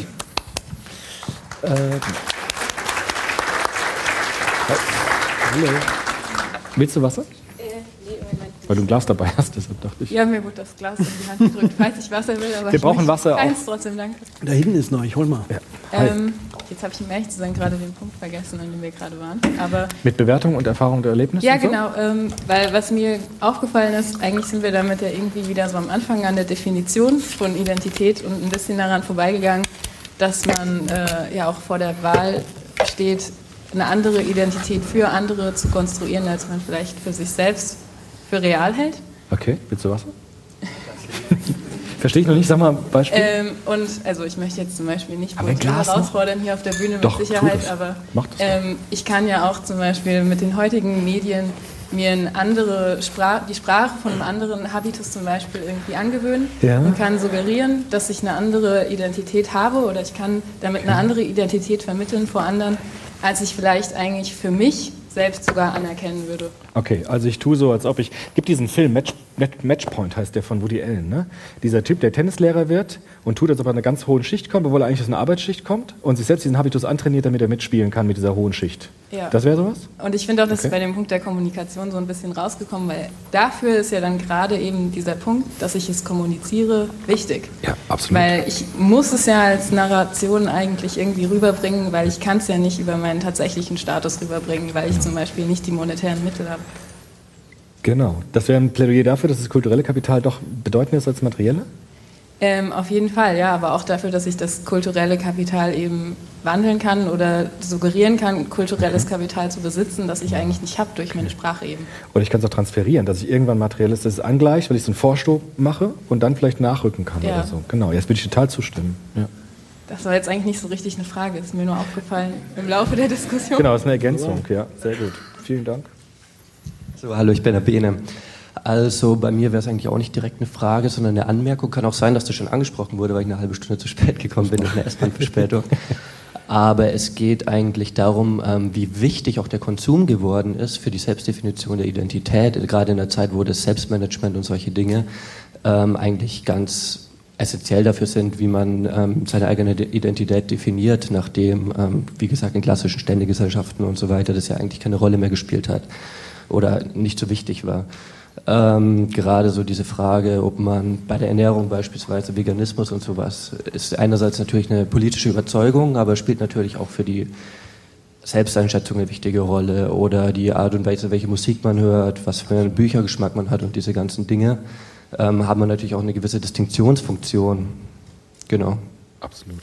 Absolut. Dazu kannst du beispielsweise was sagen. Ähm, ja, also ich nenne das immer so ein bisschen, zumindest die Sachen, die äußerlich sichtbar sind, Identitätsmarker. Also das sind dann tatsächlich so äußerlich sichtbare Sachen, Klamotten, Marken, Frisuren, die Art und Weise, wie mein Körper aussieht, also sehr körperlich sozusagen. Und, und ähm, das heißt, wenn ich zum Beispiel Veganer bin, ist es habe ich zumindest den Eindruck, man will mich korrigieren, dass man oftmals das auch äußerlich so ein Stück weit repräsentiert. Also klar, es fängt dann schon an mit Schuhen, die nicht aus Leder sind und, und so weiter und so fort. Und man möchte das auch nach außen hin zeigen, weil man auch ein Stück weit ja auch für die Sache missionieren möchte. Also ich glaube, Identität, und das darf man nicht unterschätzen, hat auch immer was mit Mission zu tun.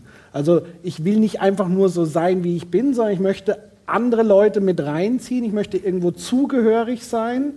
Und ähm, ja, und deshalb ist es, glaube ich, ganz wichtig und das natürlich gerade heute mit den neuen Medien ähm, wird alles extrem sichtbar. Also vor allen Dingen Konsum wird sichtbar. Alles, was ich tue, wird sichtbar. Ich mache ein Instagram von meinen neuen Schuhen, die ich gekauft habe. Äh, es machen junge Mädchen Videos, wie sie Primark Beutel auspacken und so weiter und so fort. Das alles ist Teil äh, der Darstellung der eigenen Identität. Allerdings glaube ich nicht, dass es nur um das Missionieren geht und darum, dass man andere Leute auf seine Seite ziehen mag, sondern auch, dass man sich von anderen Menschen abgrenzt. Absolut. Um, ja, genau. Genau, und das war in der ersten halben Stunde, wo du nicht da warst. Ja. genau. Aber dem veganen Ding kann man schon sagen, es macht einen Unterschied. Natürlich, ob ich jetzt auf Fleischprodukte verzichte oder ob ich Veganer bin. Also dann wird es eine Identitätsaussage. Ne? Also ich bin das. Ich mache das nicht nur, ich bin das. Und dann wird es identitätsrelevant. Dann wird es ein Statement über mich selbst als Person. Ne? Ein Iron Maiden-Fan. Ein Iron Maiden. Man. Ja, ja. Gibt es Iron Maiden noch? Ja, die gibt's Ja? noch. Krass. Ja, gibt's noch. Das macht Mut irgendwie. ähm, ja, es wurde ja jetzt geredet, darüber geredet, dass äh, Identität auch sehr über Geschichten, ähm, die erzählt werden, ähm, sich bildet. Aber müsste man da nicht über das generelle Problem der Sprache auch, dass, man die mit, äh, dass man das generelle Problem der Sprache da auch beachten muss, weil ähm, egal was ich jetzt sage, es wird nie bei irgendjemandem in diesem Raum oder auf der Welt genauso ankommen, wie ich es meine. Und demnach ist doch Identität so ein bisschen schon wieder alles und nichts, weil jeder wird in den Geschichten, die jemand erzählt, ähm, etwas anderes sehen. Und somit ist das Bild von außen doch so im Grunde riesig und so vielseitig und so auch in sich dann natürlich wieder widersprüchlich, dass ähm, das dann im Grunde doch, wie gesagt, Identität doch dann alles ist. Ja, ich glaube, das ist so die, die große Herausforderung. Also einerseits sind wir mit allen in der Welt irgendwie zumindest verbunden, wo wir direkt in Kontakt sind, indem wir interagieren und dann sind wir doch strikt getrennt. Also das, was du gesagt hast, du, du redest mit mir, aber dass ich dich so verstehe, wie du es eigentlich gemeint hast, das weiß kein Mensch. Also wir sind so ein bisschen für uns alleine in unserer eigenen Welt und der Gegenüber interpretiert mich ganz anders, wie ich das vielleicht jetzt interpretiert habe oder interpretieren würde. Also vielleicht denkt auch der eine, ich bin wütend, obwohl ich es gar nicht bin. Das kann sein. Zum Beispiel. Also das sind, das passiert tagtäglich und da, das ist so der, der riesige Knackpunkt. Und Sprache ist natürlich was ganz, ganz Schwieriges, weil wir, können, wir merken es ja jetzt schon am, am Identitätsbegriff, wie viele unterschiedliche Ansichten es gibt, Streitigkeiten und so weiter. Also das wird nie aufhören. Also das ist so der, der große Knackpunkt der Menschheit, glaube ich, so ein Stück weit. Ja. Und von daher ist vielleicht auch diese Gewichtung der nonverbalen Kommunikation, glaube ich, auch nochmal ein ganz wichtiger Punkt einfach, weil es für mich zumindest auch sehr viel authentischer ist. Also ich glaube, dass sehr viel mehr Verbindung darüber, zumindest so der erste Eindruck und so weiter, wesentlich schneller stattfindet als in, in dann der verbalen äh, Kommunikation. Aber ähm, auch bei der nonverbalen Kommunikation wird ja immer von der Person, also vom Empfänger, interpretiert. Also äh, Ja. äh, Schulz von Thun in seinem äh, Kommunikationsmodell hat das Mhm. ja auch oft dargestellt, wenn dann ähm, der Empfänger zum Beispiel Wert auf, äh, zu sehr Wert auf die ähm, Beziehungsebene setzt und dann zum Beispiel die, die Sachaussage ignoriert.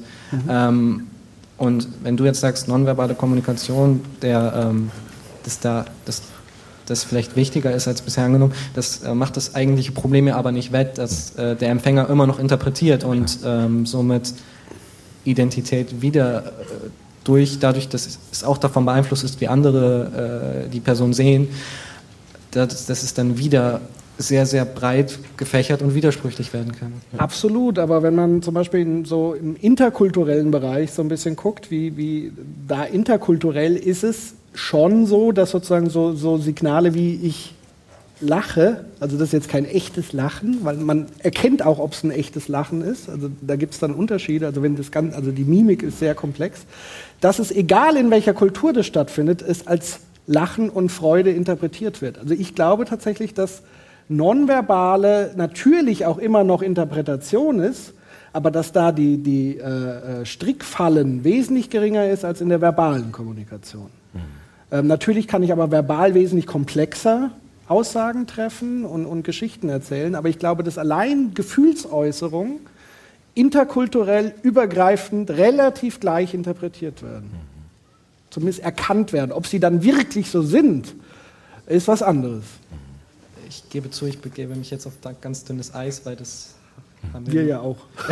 äh, aber das, das war mal in der Prüfung in der achten Klasse, haben wir Mhm. das gemacht. Aber in diesem Text ging es darum, dass Japaner, oder ja doch im Test waren es Japaner, Probleme damit haben, die Mimik von ähm, Europäern zu erkennen, weil bei den in der japanischen Kultur die Mimik mehr auf den Augen liegt, während es in Europa eher auf der Bewegung des ganzen Gesichts liegt.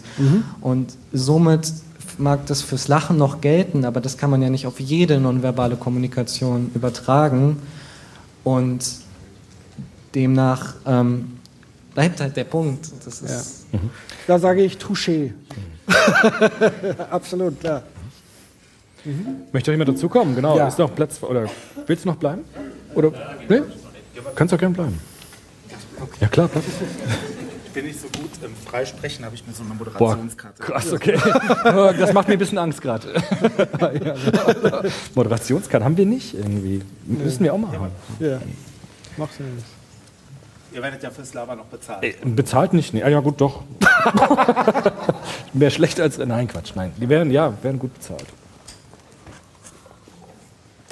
Zuerst oder nicht? Ja. Ähm, ihr hattet gerade gesagt, äh, du, du hast gerade gesagt, du wüsstest nicht so wirklich, äh, wie viel Einfluss die Biologie auf die Persönlichkeit Mhm. hat. Und ich glaube, äh, das kann irgendwie beides zusammenlaufen, äh, dass Genetik, weil man, das hat man ja auch von seinen Vorfahren geerbt, plus äh, soziale Schicht, wo man herkommt, äh, miteinander einhergehen.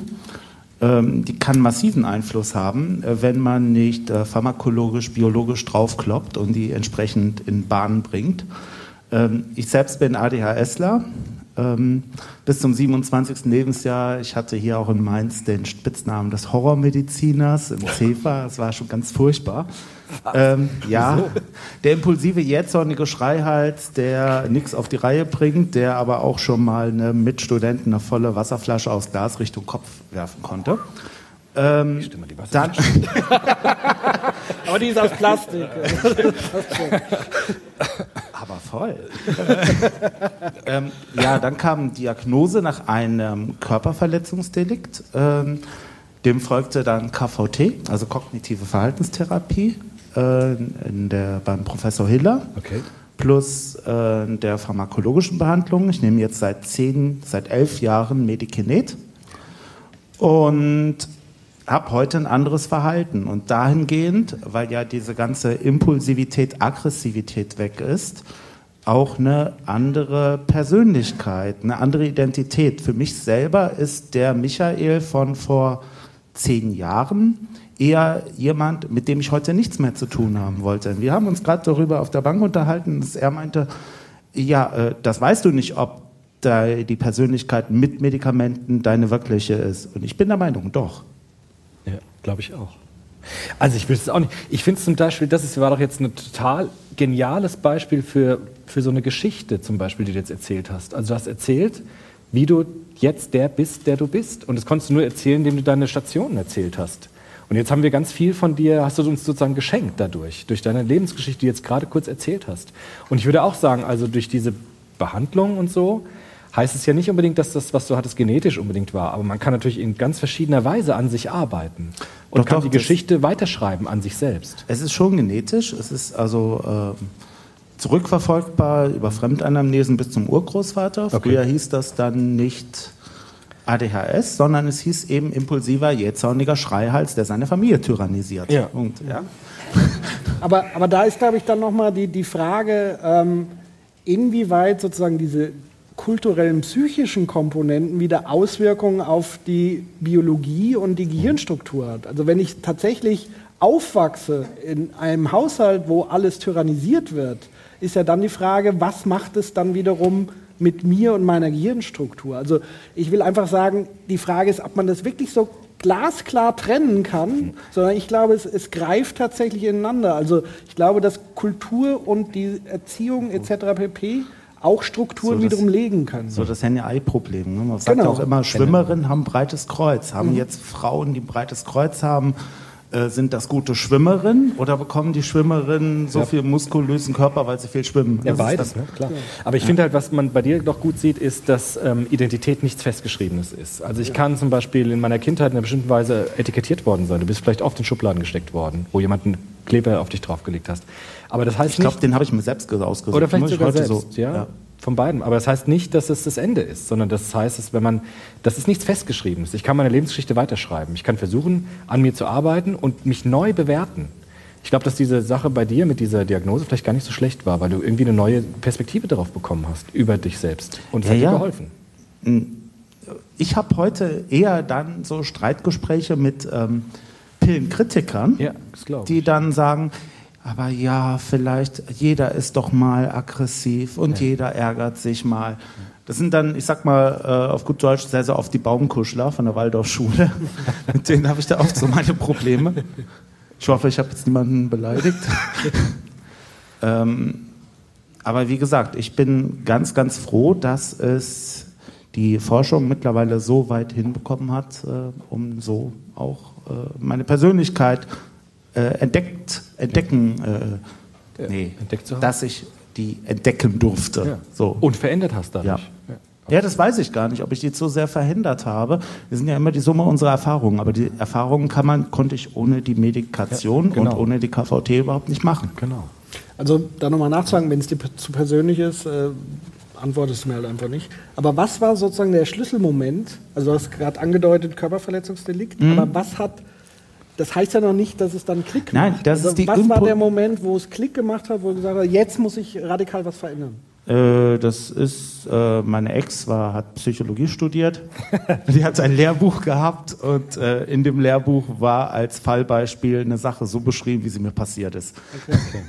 Und dann hast und du ich habe irgendwie das Gefühl gehabt, ich lese mein Tagebuch und dann, okay, sollte man vielleicht dann doch mal sich hier an die Uni Mainz wenden. Und da bin ich dann äh, über die psychologische Beratungsstelle damals dann äh, zur Institutsambulanz gekommen. Ja, und äh, dann ging das so weiter. Es gibt ja auch hier einige Selbsthilfegruppen. Wir haben auch mal versucht, einen ADHS-Stammtisch hier für Studierende zu initiieren an der Uni. Hat nicht geklappt. Wir haben uns nur dreimal getroffen. Wahrscheinlich waren wir zu zerstreut. Ja, cool, Ja. coole Geschichte, aber danke, dass du das so gesagt hast. Was ist mit dir? Ja, hi, ich bin auch da. Moin, ihr mal nicht? Super. Ähm, übrigens, die Scheinwerfer. Das Ja, die nerven ein bisschen, aber das ist, Ja, äh, nicht Rampenlicht ist nicht so. Ähm, fol- folgende Frage bzw. folgende Bitte. Ähm, ich habe mich jetzt ähm, ein wenig bisschen umgehört und ähm, ähm, bin ich, bin ich ähm, zu dem Punkt gekommen, wo ich mir gedacht habe, Mensch, ähm, Identität ist doch eine Wahrnehmung. Ide- Identität ist auch die Wahrnehmung von sich selbst und es wird dann von außen beeinflusst. Und man gerät dann langsam in so eine Schale, wo man sich dann entweder wohlfühlt oder nicht wohlfühlt und dann versucht man das ist ein wenig zu ändern. Oder es sind, es sind manchmal auch die Sachen, die, die dem einen so konstituieren und sagen, jetzt dein Vater ist Maurer, du musst Maurer werden. So haben übrigens früher die Philosophen drüber gestritten, ob das wirklich so sein sollte. Es hat bestimmt auch seinen Erfahrungswert. Ähm, aber aber es, ich, ich bin der, der Auffassung, dass Identität ein, ein Prozess ist, weil die geschriebene Sprache ist auch nicht die ausgesprochene und die ausgesprochene nicht die geschriebene. Und wenn man zum Beispiel mit jemandem ähm, beispielsweise im ganz banal Telefon kommuniziert, da kann man relativ gut raushören, wie er drauf ist. Und obwohl da, obwohl da in dem Sinne kein, kein Gestik oder Mimik im Spiel ist, da, das ist die Stimmlage oder das ist Stimmhöhe oder was auch immer. Und, und ähm, auch, auch so ein Phänomen, das Gehen zum Beispiel, das geht auch über Telefon durch. und dann, und dann man, man merkt ja, also Mensch ist jetzt müde oder, oder werde ich jetzt müde oder sonst noch wie. Ähm, daher ist Identität ist, ist, ist für mich ein Begriff, ähm, was tagtäglich sich verändern kann. Und es gibt, es gibt auch, es gibt auch, ähm, es gibt auch diese potenziellen Erfahrungen, beziehungsweise wenn man irgendwas liest und dann kommt die Frage, identifiziert man sich damit und, und dann bekommt man diese, diese Ängste und dann, dann, dann spürt man diese, diesen Furcht und denkt man, jetzt Mensch, warum eigentlich? Und dann äh, die, diese potenzielle Erfahrung dann bewegt dem einen dazu, dann, dann, dann später in eine gleiche Situation nicht mehr zu geraten. Nicht? Äh, und und ähm, wir haben auch vor, vorher, äh, ich habe ein bisschen mitgelauscht, ähm, über, den, über den Gestik und Mimik gesprochen und das könnte, ähm, könnte ich eigentlich kommentarlos nicht lassen. Es gibt in vielen verschiedenen Kulturen gibt es Gestik und Mimik, die sich total widersprechen. Und äh, manchmal heißt das Lächeln, dass man ein äh, zu, genau, zu, zu einer abgeschlossenen Sache kommt oder total daneben geht. Und äh, Kopfnicken heißt das nicht überall Kopfnicken, sprich d'accord oder ja, nicht? Und äh, ja, das ist, Identität ist, ist, ein, ist, ist nicht lange da an sich. Und ich glaube, den Punkt, den wir noch nicht gesprochen haben, ist äh, das Thema Zuschreibung. Ja. Also sprich, ich, ich habe ja immer eine gewisse Tagesform oder Minutenform. Und je nachdem, wie ich jetzt erlebt werde an dem Punkt und mich andere beobachten und sagen, du bist ja so und so. Ja. Und dann nehme ich das sehr schnell an. Und wenn ich das wiederholt, dann schleift sich das so, so ein bisschen ein. Also alles, was man mir auch zuschreibt, wie ich denn bin, nehme ich dann auch sehr schnell letztendlich auch ein Stück weit an. Ja, es ist, äh, da, da, da wollte ich noch hinaus, manchmal ist es auch die Frage der Bewertung. Ja, wenn man, wenn man, ähm, wenn man ähm, zu einem Gespräch dann hinsetzt, dann ähm, kann man schon ein Bild davon machen, wie, wie die anderen den einen dann gesehen haben wollen. Und dann stellt man sich relativ spontan, je nach Gabe, nicht, äh, stellt sich man relativ spontan auf die gleiche Wellenlänge und dann verläuft das Gespräch oder das Verhalten oder was auch immer möglicherweise ja ganz anders. Nicht? Und das war ja äh, damals bei einem Bewerbungsgespräch, wo man von dem berühmten Philosoph da gesprochen hat. Ich bin übrigens auch selber ähm, Philosoph beziehungsweise ein angehender Philosoph und ähm, finde ich auch ganz recht so. Ähm, dass, äh, dass, da- dass man Gedanken darüber macht, wie man auf den anderen abstimmt oder mit den anderen gemeinsam an einem Strang zieht, so, so, so, dass, ähm, so dass das Beste oder möglichst Beste für alle Beteiligten da rauskommt. Nicht? Und, äh, und ich bin auch der Auffassung, die gute Laune und gute Einstellung zur Sache, das überträgt sich. Es ist wie, es ist wie, wie, wie Feuer. Die emotionale Anstrengung. Emotionale Anstrengung. Und das, da, da habe ich natürlich ein Problem, äh, da ähm, zwischen das Gestik oder Mimik da reinzustecken. Man kann auch singen. Und dann ist das weder Gestik noch Mimik. Sprich, es ist dann wieder eine, selbst wenn man irgendwas für sich hinsummt. Natürlich besteht da die Frage, nun, das, das gehört zu dieser und jener oder frei erfunden oder was auch immer. Aber es drückt relativ schnell meine Position aus und es drückt relativ schnell meinen Standpunkt und was ich damit bewirken möchte. Absolut. Und, und wie gesagt, Identität wandelbar, Identität erweiterbar und Identität ständig im Progress. Ja, absolut. Jawohl. Hi. Hallo. Danke. Hi, äh, setz dich mal dazu. Hallo, ich bin Hi. Veronika, Hallo Monika. Hallo. ähm, Diplompädagogin. ähm, oh je. Arbeite als Projektleiterin, also um die Schublade ein bisschen zu erweitern. Ähm, und zwar passt es vielleicht ganz gut zu dem, was du gesagt hast. Äh, ich äh, wollte euch mal darum bitten, auch mal den Begriff der Rolle nochmal davon abzugrenzen. Weil ähm, ich habe mich gefragt, gibt es verschiedene Identitäten? Also wenn man gibt sich ja zu verschiedenen Anlässen anders oder man verschweigt dem einen dies und erzählt dem anderen das. Und da würde ich euch mal darum bitten, dass ihr zum Thema Rolle noch was sagt, was, wie das da mit reinpasst. Ob das Also ich kann dazu eine Geschichte erzählen und du vielleicht eine Definition. Okay. Wer fängt an? Ich fange mal mit der Definition an. Also Rolle, ja gut, es gibt diese ganz klassischen Rollentheorien, die kennst du wahrscheinlich auch, ne? Also dass man bestimmte Positionen in der Gesellschaft besetzt und bestimmte Rollen dafür ausprägen muss, ne? Dass man so bestimmte Teilfunktionssysteme, Arzt im Krankenhaus oder Pfleger im Krankenhaus oder Ärztin und Krankenschwestern, das bedarf nicht meiner ganzen Person, sondern einem bestimmten Teilausschnitt meiner Person, die für diese Funktion zuständig ist. Und Rolle heißt im Grunde nicht meine ganze Person ist thematisch, sondern nur ein Ausschnitt meiner Person ist thematisch und muss professionell in ein bestimmtes Teilsystem der Gesellschaft eingefügt werden. Das ist jetzt so blöd soziologisch, aber so wird das stets im Lehrbuch. Ja? Ähm, was, die, was diese Postmodernen, ich habe das Gefühl, du bist auch so ein bisschen postmodern drauf, so als Philosoph. Ja? Und die sagen ja, Genau. Und äh, die sagen ja auch, dass wir heute gar nicht mehr nur eine Identität haben. Wir haben ganz verschiedene Teilidentitäten. Also wer bin ich in meiner Familie? Wer bin ich in dem Studium? Wer bin ich auf meiner Arbeit? Das heißt, diese Frage, wer bin ich, kann man gar nicht mehr eindeutig beantworten, weil es kommt immer darauf an, welche Rolle habe ich in welchem System. Also wer bin ich wo? Und wer bin ich mit wem? In welcher Beziehung? Und das scheint mir auch ganz wichtig zu sein für das, was du gesagt hast, mit diesen Veränderungen. Also wenn sich mein Umfeld verändert, dann kann es ganz gut sein, dass ich auch eine neue Teilidentität herausbilden muss, um auch gut in diesem neuen System funktionieren zu können, um mich neu anpassen zu können und einen neue, neuen Teilaspekt meiner Persönlichkeit vielleicht herausbilden zu müssen oder zu dürfen oder zu können. Ja? Deshalb glaube ich, ist es pädagogisch, wir sind ja Kollegen, ähm, wichtig, dass man mit Kindern und Jugendlichen möglichst viele verschiedene Erfahrungsdimensionen, Erfahrungsräume erschließt, damit sie möglichst viele Teilidentitäten an sich selbst entdecken können. Sie nicht nur eine Schublade haben, nicht nur eine Erfahrungswelt, sondern ganz verschiedene. Das wäre so eine Definitionsgeschichte an der Stelle. Wenn es für dich okay ist, soweit. Ja, das passt. Ja, die Geschichte dazu. Ähm, auch persönlich dann. Ähm, also zum Beispiel sitzen meine Schwiegereltern da, die können das vielleicht. Äh, also ich habe so zwei Seelen in meiner Brust, einmal so die Rampensau wie jetzt hier, ja, aber man kennt mich sozusagen auch in anderen Umfelden, wo ich eher sehr ruhig bin und so weiter. Also man, also ich habe so zwei Seelen in meiner Brust. Und in, in gewissen Rollen, wie zum Beispiel auf der Bühne oder wenn ich äh, im, im, als Dozent agiere, dann gehe ich voll raus. Und in anderen Situationen bin ich eigentlich so völlig eher introvertiert, zurückhaltend, zum Teil schüchtern in gewissen Rahmenbedingungen und manchmal total gar nicht. Und das zeigt, glaube ich, ganz gut, dass es wirklich Kontexte entscheidend sind. Nicht nur Kontexte, sondern auch in was für Situationen, wie man gerade drauf ist, etc. pp. Also das, da kommt es sozusagen ein Stück weit mit drauf. Trotzdem, darf ich noch ganz kurz ergänzen? Auch mit, mit dem Philosophen nochmal, das würde mich auch noch interessieren. Also, wenn, wenn das so ist, ich habe immer Probleme mit diesen. Du kannst das Mikro behalten, ich will gar nicht. Das ist so. also, wenn das, also wenn es so ist, dass wir halt so immer mehr Teilidentitäten entwickeln, weil unsere Welt wird ja immer pluraler. Ne? Also wir sind da, heute Morgen hier und so. Und wir sind immer mehr zersprengt eigentlich in verschiedene Teilidentitäten. Was ist das, was der Kit ist, das uns zusammenhält? Also was ist das, was uns ein Gefühl dafür gibt, ich bin trotzdem vielleicht nicht die gleiche Person, aber ich bin trotzdem dieselbe Person. Also ich bin trotzdem ja kein anderer Mensch. Ich bin zwar vielleicht in meiner, in meiner Art ein anderer Typ oder and, habe andere Aspekte meiner Persönlichkeit im Vordergrund, aber ich bin ja trotzdem dieselbe Person.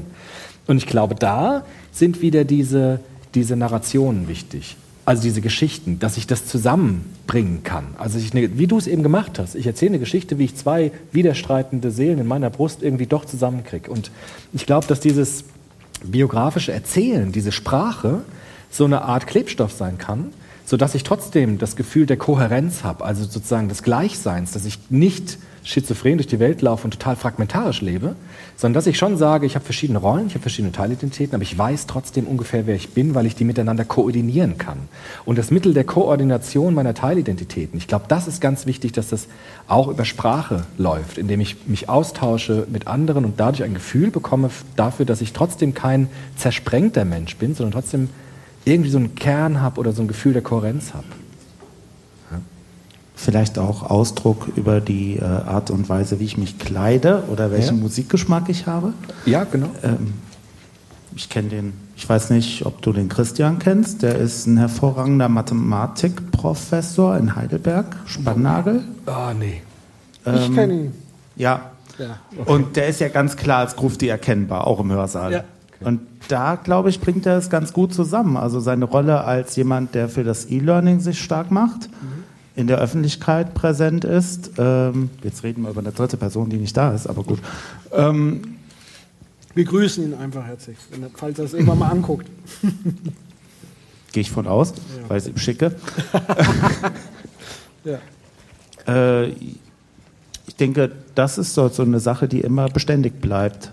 Und das ist, glaube ich, auch eine ganz spannende Aufgabe für uns als Gesellschaft, wenn wir uns als offene Gesellschaft begreifen, nämlich genau darauf zu achten und zu sagen, guck nicht nur auf dieses eine Etikett, um dann zu sagen, nur weil er sich so kleidet und gebärdet, ist er gleichzeitig ein schlechter Dozent, wie auch immer, hat die und die Klischees, die er erfüllt. Das ist ja die Gefahr, die diese äußeren Identitätsmarker geben, sondern wirklich immer so in dieser Open Mind Situation zu bleiben. Erstmal zuhören, was, was hat er eigentlich mir zu sagen und erstmal das Äußere so ein bisschen beiseite stellen, auch wenn es schwierig ist.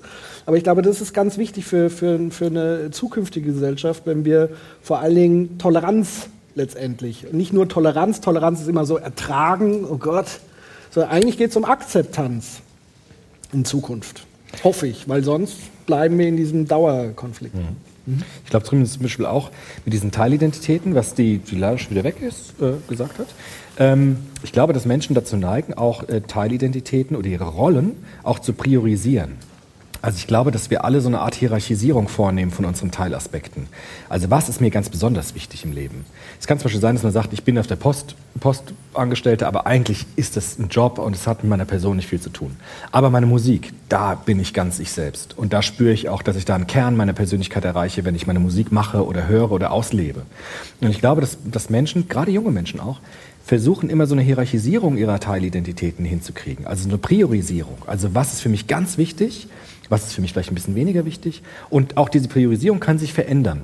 Dass man plötzlich sagt, also nach diesem Autounfall wusste ich, was ist wirklich wichtig im Leben. Ich dachte vorher, Geld wäre wichtig, aber jetzt weiß ich, was wirklich wichtig ist.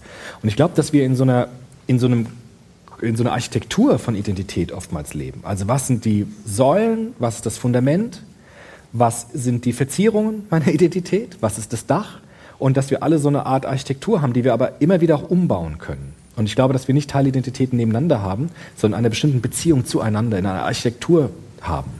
Ähm, Genau darauf wollte ich hinaus, ähm, beziehungsweise es besteht ein Grundgerüst und äh, mit den klar definierten Prinzipien und dann verfolgt man je nach Gelegenheit oder je nach äh, Möglichkeit, ähm, wenn man in diesem Fall Möglichkeit mit Gelegenheit auseinandertrennt, das ist philosophisch ganz, äh, ganz kontrovers diskutiert, das ist eine Gabe, andere, wie auch immer. Ähm, und ähm, dass das, das untere stets bestehend bleibt und darauf immer wieder gebaut wird. Und es ist auch nie abgeschlossen, es ist nie zu Ende, aber es ist kein Kreis, sondern es ist, es ist ein, eine, eine Treppe. Man steigt es immer wieder hoch, aber steigt wieder runter, aber bis, bis ganz unten kommt man nicht an. Und ähm, sollte man auch gar nicht, sonst hat man die Zeit ja verloren. Und Ja. Zeit ist ja, ist, ist ja wieder ein Ding. Ähm, das, ja, man kann das Gesagte nicht zurücknehmen und äh, Zeit ja auch nicht. Und ähm, man kann sich Zeit nehmen und sollte man vielleicht lassen, aber auch nicht allzu viel. Aber es sind ganz andere Sachen. Also ähm, die, die Grundidee und Grundgedanke dieser, dieser Teilidentitäten ist, dass es ständig mit einem in, in Kontakt ist. Und das eine muss auch gesund bleiben, damit die anderen dementsprechend gesund beeinflusst werden. Und äh, je mehr Identitäten, in dem Sinne Teilidentitäten man hat oder die man annimmt oder annehmen möchte, ähm, desto, desto größer ist die, ist, ist die, sind die Möglichkeiten, die man damit erreichen kann. Und dann ist dann plötzlich die persönliche Bereicherung. Ja, absolut. Ja. Wir haben einen. Oh. Ähm, hast du die Uhr im Blick? Ja, ja, mein Wecker klingelt gleich. Alles klar. So, ich bin's nochmal. Ja. Kommt einfach dazu. Ja. Also was ich auch noch einen sehr spannenden Aspekt finde, ist diese Identitätsfrage im Kontext unseres politischen Systems und im Kontext der, des Parteiensystems, das wir haben. Ähm, da die Welt natürlich, also dass erstmal die politische Präferenz natürlich ein, definitiv ein entscheidender Teil unserer Identität ist, bei manchen mehr, bei manchen weniger. Und ähm, die Welt natürlich immer komplexer wird. Es gibt ganz unterschiedliche Vorstellungen ähm, davon, wie die Welt funktioniert. Es gibt immer mehr Widersprüche, es ist nicht mehr so klar. Also diese Klassentrennung beispielsweise. Entweder man wird konservativ, wenn man aus der Mittelstandsfamilie kommt, oder man ist halt ähm, irgendwo aus der Arbeiterschicht und wählt die SPD. Das haben wir heutzutage nicht mehr so in dem Maße. Also das ist sehr, sehr viel differenzierter. Jetzt muss man sich aber trotzdem recht früh, wenn man in die Politik gehen will, festlegen auf eine Partei, also auf eine politische Präferenz. Was natürlich für diese, wie wir gesagt haben, für diese flüssige ähm, Identitätsfindung, für diesen ständigen Prozess, der niemals ein Ende hat, natürlich auch eine Einschränkung ist auf eine gewisse Art und Weise. Man muss auch ein Stereotyp erfüllen, um ähm, so diese ja, um diese politische Identität auch widerspiegeln zu können. Und ähm, ich glaube, das ist ein ganz schwieriger Balanceakt und ich glaube auch, dass dieses Parteiensystem, das wir haben, uns vielleicht auf eine gewisse Art und Weise natürlich in, ähm, in unserer Identitätsfindung dann vielleicht auch hindern kann, weil wir immer in diesen Kategorien denken müssen, in diesen Ideologien, in diesen ähm, ja, Parteipräferenzen.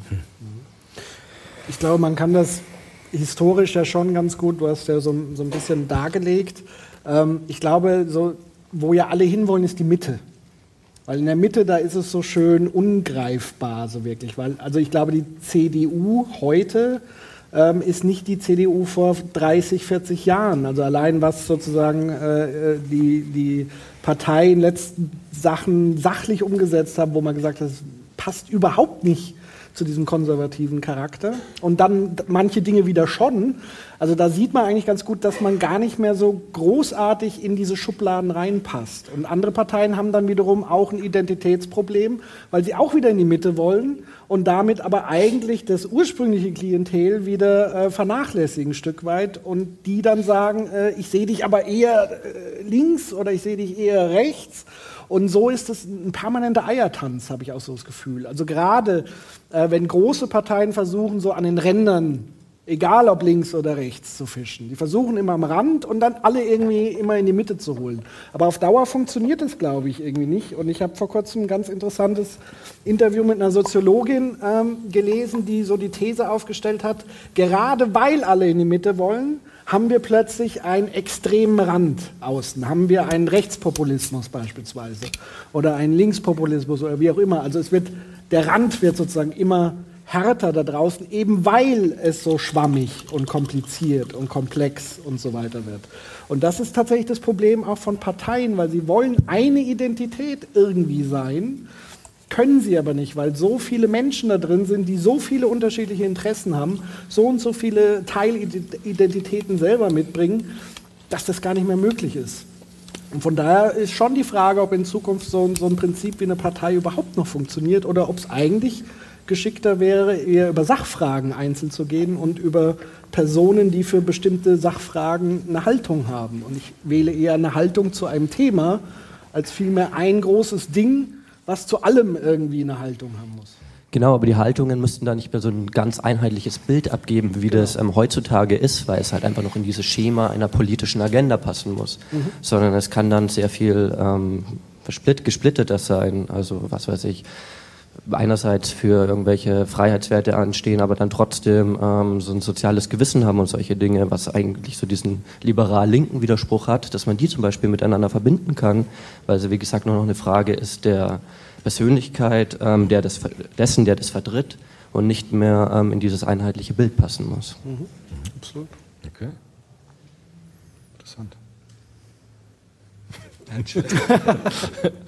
Gar kein Problem. Hallo.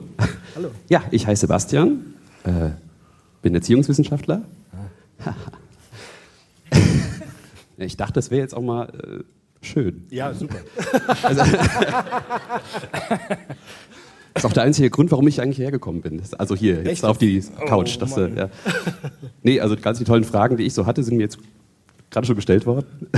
Tatsächlich. Aber danke für das Glas Wasser. Aber eine Sache hätte ich dann äh, doch noch. Ähm, würdet ihr sagen, es gibt sozusagen aus normativer Sicht ein sowas wie eine gelungene Identität? Und Gelungen? Gelungen, genau. Und ähm, gleich daran anschließend, wie wichtig wäre dafür Chancengleichheit? Und wie wichtig sind Krisen für eventuell dann gelungene Identitäten? Du machst das mit der Chancengleichheit und ich mache das mit den Krisen, würde ich sagen. Also Krisen, mit den Krisen ist ja so eine Sache. Also, naja, du bist ja. Willst du es sagen oder soll ich es sagen? Es Oh, nö, nö, ich will es von dir hören. es gibt ja diese riesige Identitätstheorie von Erik Erikson. Ne? Also das, glaube ich, geht ja da in die Richtung. Und der hat auch, der hat ja gesagt, dass Krisen eigentlich so Entwicklungsmotoren sind. Ne? Also im bestimmten Lebenslauf gibt es bestimmte Krisen, die auf mich zukommen. Bei kleinen Kindern ist es so Urvertrauen zu entwickeln. Im Schulalter ist es so Werksinn, ich kann was machen. Dann im Jugendalter Identität. Und dieser Erikson hat ja gesagt, dass jede Krise ist so eine Aufgabe, so eine Lernaufgabe und stellt eigentlich die Voraussetzung dafür dar, die nächste Stufe anpeilen zu können. Und der würde ich auf jeden Fall sagen, dass Krisen und die Bewältigung von Krisen ganz entscheidend sind dafür, welche Identität sich wie gelingend entwickeln kann. Also wenn ich zum Beispiel als Baby mit einem guten Urvertrauen auf die Welt komme, eine stabile, sichere Bindung zu meinen Eltern habe, dann habe ich schon eine ziemlich gute Voraussetzung dafür, die nächste Stufe anpeilen zu können und im Jugendalter auch relativ gut zurechtzukommen. Wenn ich als Kind misshandelt worden bin, vernachlässigt worden bin, schwache Bindung habe, dann heißt das nicht, dass mein Leben automatisch blöd ist. Aber die Startbedingungen sind halt ein bisschen schwieriger. Und das würde ich auch mit Gelingen und Nicht-Gelingen dort sofort theoretisch, das leuchtet bei mir sofort auf, dieses Modell halt, diese Entwicklungsaufgaben eher gelingen oder eher nicht gelingen. Und bei uns allen ist es so, dass wir nie ganz auf der einen oder auf der anderen Seite stehen. Das ist so ein Spektrum. Bei, dem, bei der einen Entwicklungsaufgabe war es bei mir eher misslungen, bei der anderen eher gelungen.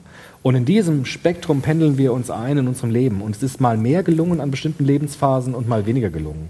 Und gelingen, je gelingender ist es, wenn jede Lebenskrise produktiv und reflektiv bearbeitet worden ist. Das ist jetzt so eine ganz boah, erziehungswissenschaftliche Antwort. Ja, ja, ich kann damit schon was anfangen. Aber wenn du mich als Erziehungswissenschaftler fragst, dann würde ich so darauf antworten, dass sozusagen diese Bewältigung von Krisen darüber entscheidet, wie gelungen oder wie produktiv meine Identitätsentwicklung ist. So, jetzt mit Chancengleichheit. Chancengleichheit. Bourdieu halt wieder, ne? Ja, schwierig. Also, ähm, wie soll man das sagen? Also ich glaube, natürlich ist es so eine, so, eine, so eine Grundvoraussetzung, wo man sagt, natürlich muss jedem das Gleiche ermöglicht werden, unabhängig von Kapital etc. pp. Auf der einen Seite gibt es aber natürlich einfach Beispiele und Fälle, wo es völlig unabhängig davon möglich ist, ähm, das zu tun.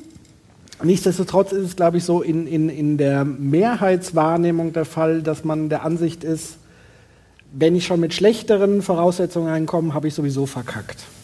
Aber ich glaube, auch das ist wieder Narrativ, was man mit sich trägt. Also diese, diesen Verliererhabitus, den man mit sich trägt. Ich glaube, wir sind an einem Punkt und deswegen war für mich Bourdieu eigentlich ein ganz wichtiger Mensch, der das sozusagen mal aufgemacht hat und jetzt können wir dran arbeiten. Das ist ähnlich so wie vorhin äh, er die Diagnose bekommen hat und jetzt können wir dran arbeiten. Und das ist, glaube ich, der entscheidende Punkt. Also ja, natürlich brauchen wir Gleichheit, aber das ist noch nicht alles, sondern es gibt uns jetzt die Möglichkeit, genau daran zu arbeiten und alles dafür zu tun, dass es eben nicht der Fall ist. Und auch bei einem selbst. Wenn ich selbst diese Chancen nicht von Haus aus habe, heißt es für mich nicht, dass ich auf der Verliererstraße sein muss. Und dann muss man natürlich aufpassen, dass wiederum aus so neoliberalen Kreisen das dann nicht wieder verkorkst wird und sagt, ja, ja, jeder ist ja seines Glückes Schmied, und ist ja alles ganz einfach. Natürlich ist es nicht einfach, natürlich ist es für denjenigen viel, viel schwerer als für andere.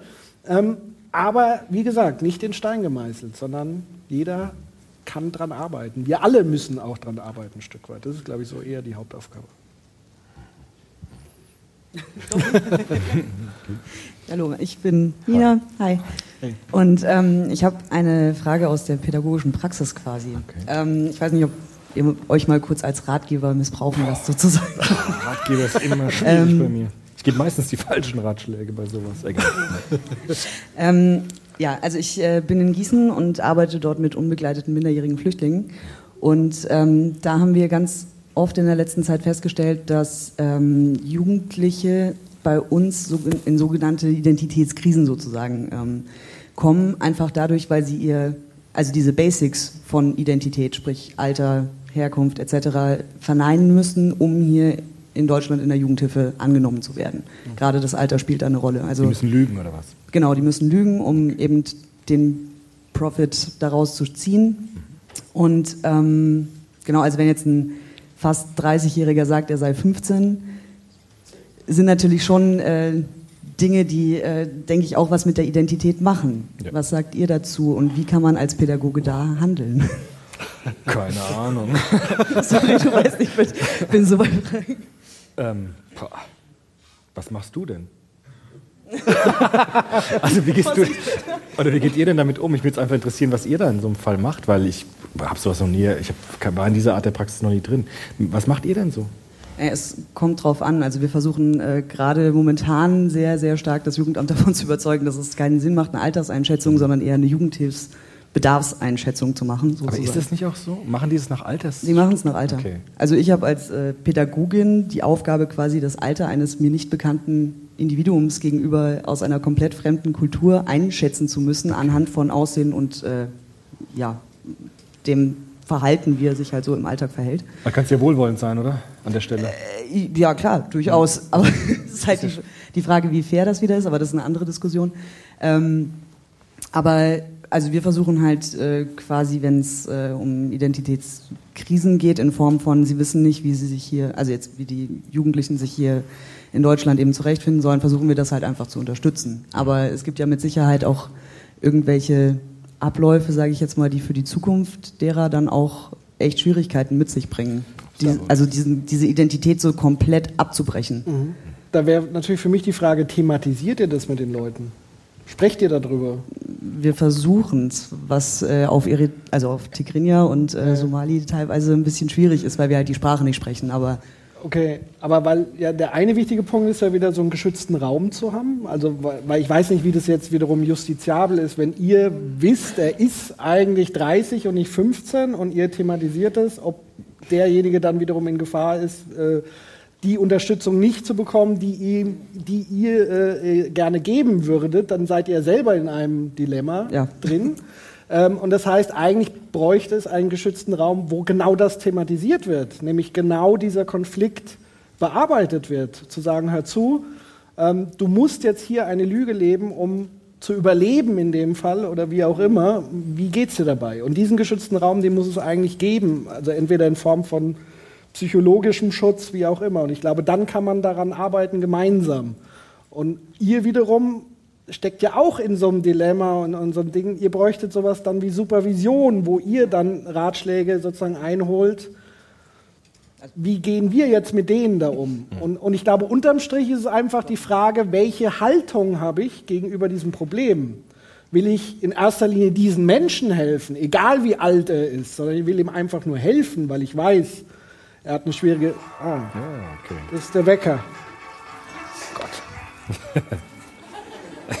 David Bowie. Okay, ist vorbei, danke, ciao. ähm, bin ich ein bisschen rausgerissen. Ähm, aber das ist, glaube ich, so der Punkt. Also den geschützten Raum, dieses Ding thematisieren und wiederum sprechen darüber. Und, und, und dazu muss es aber wiederum diesen Raum geben. Natürlich.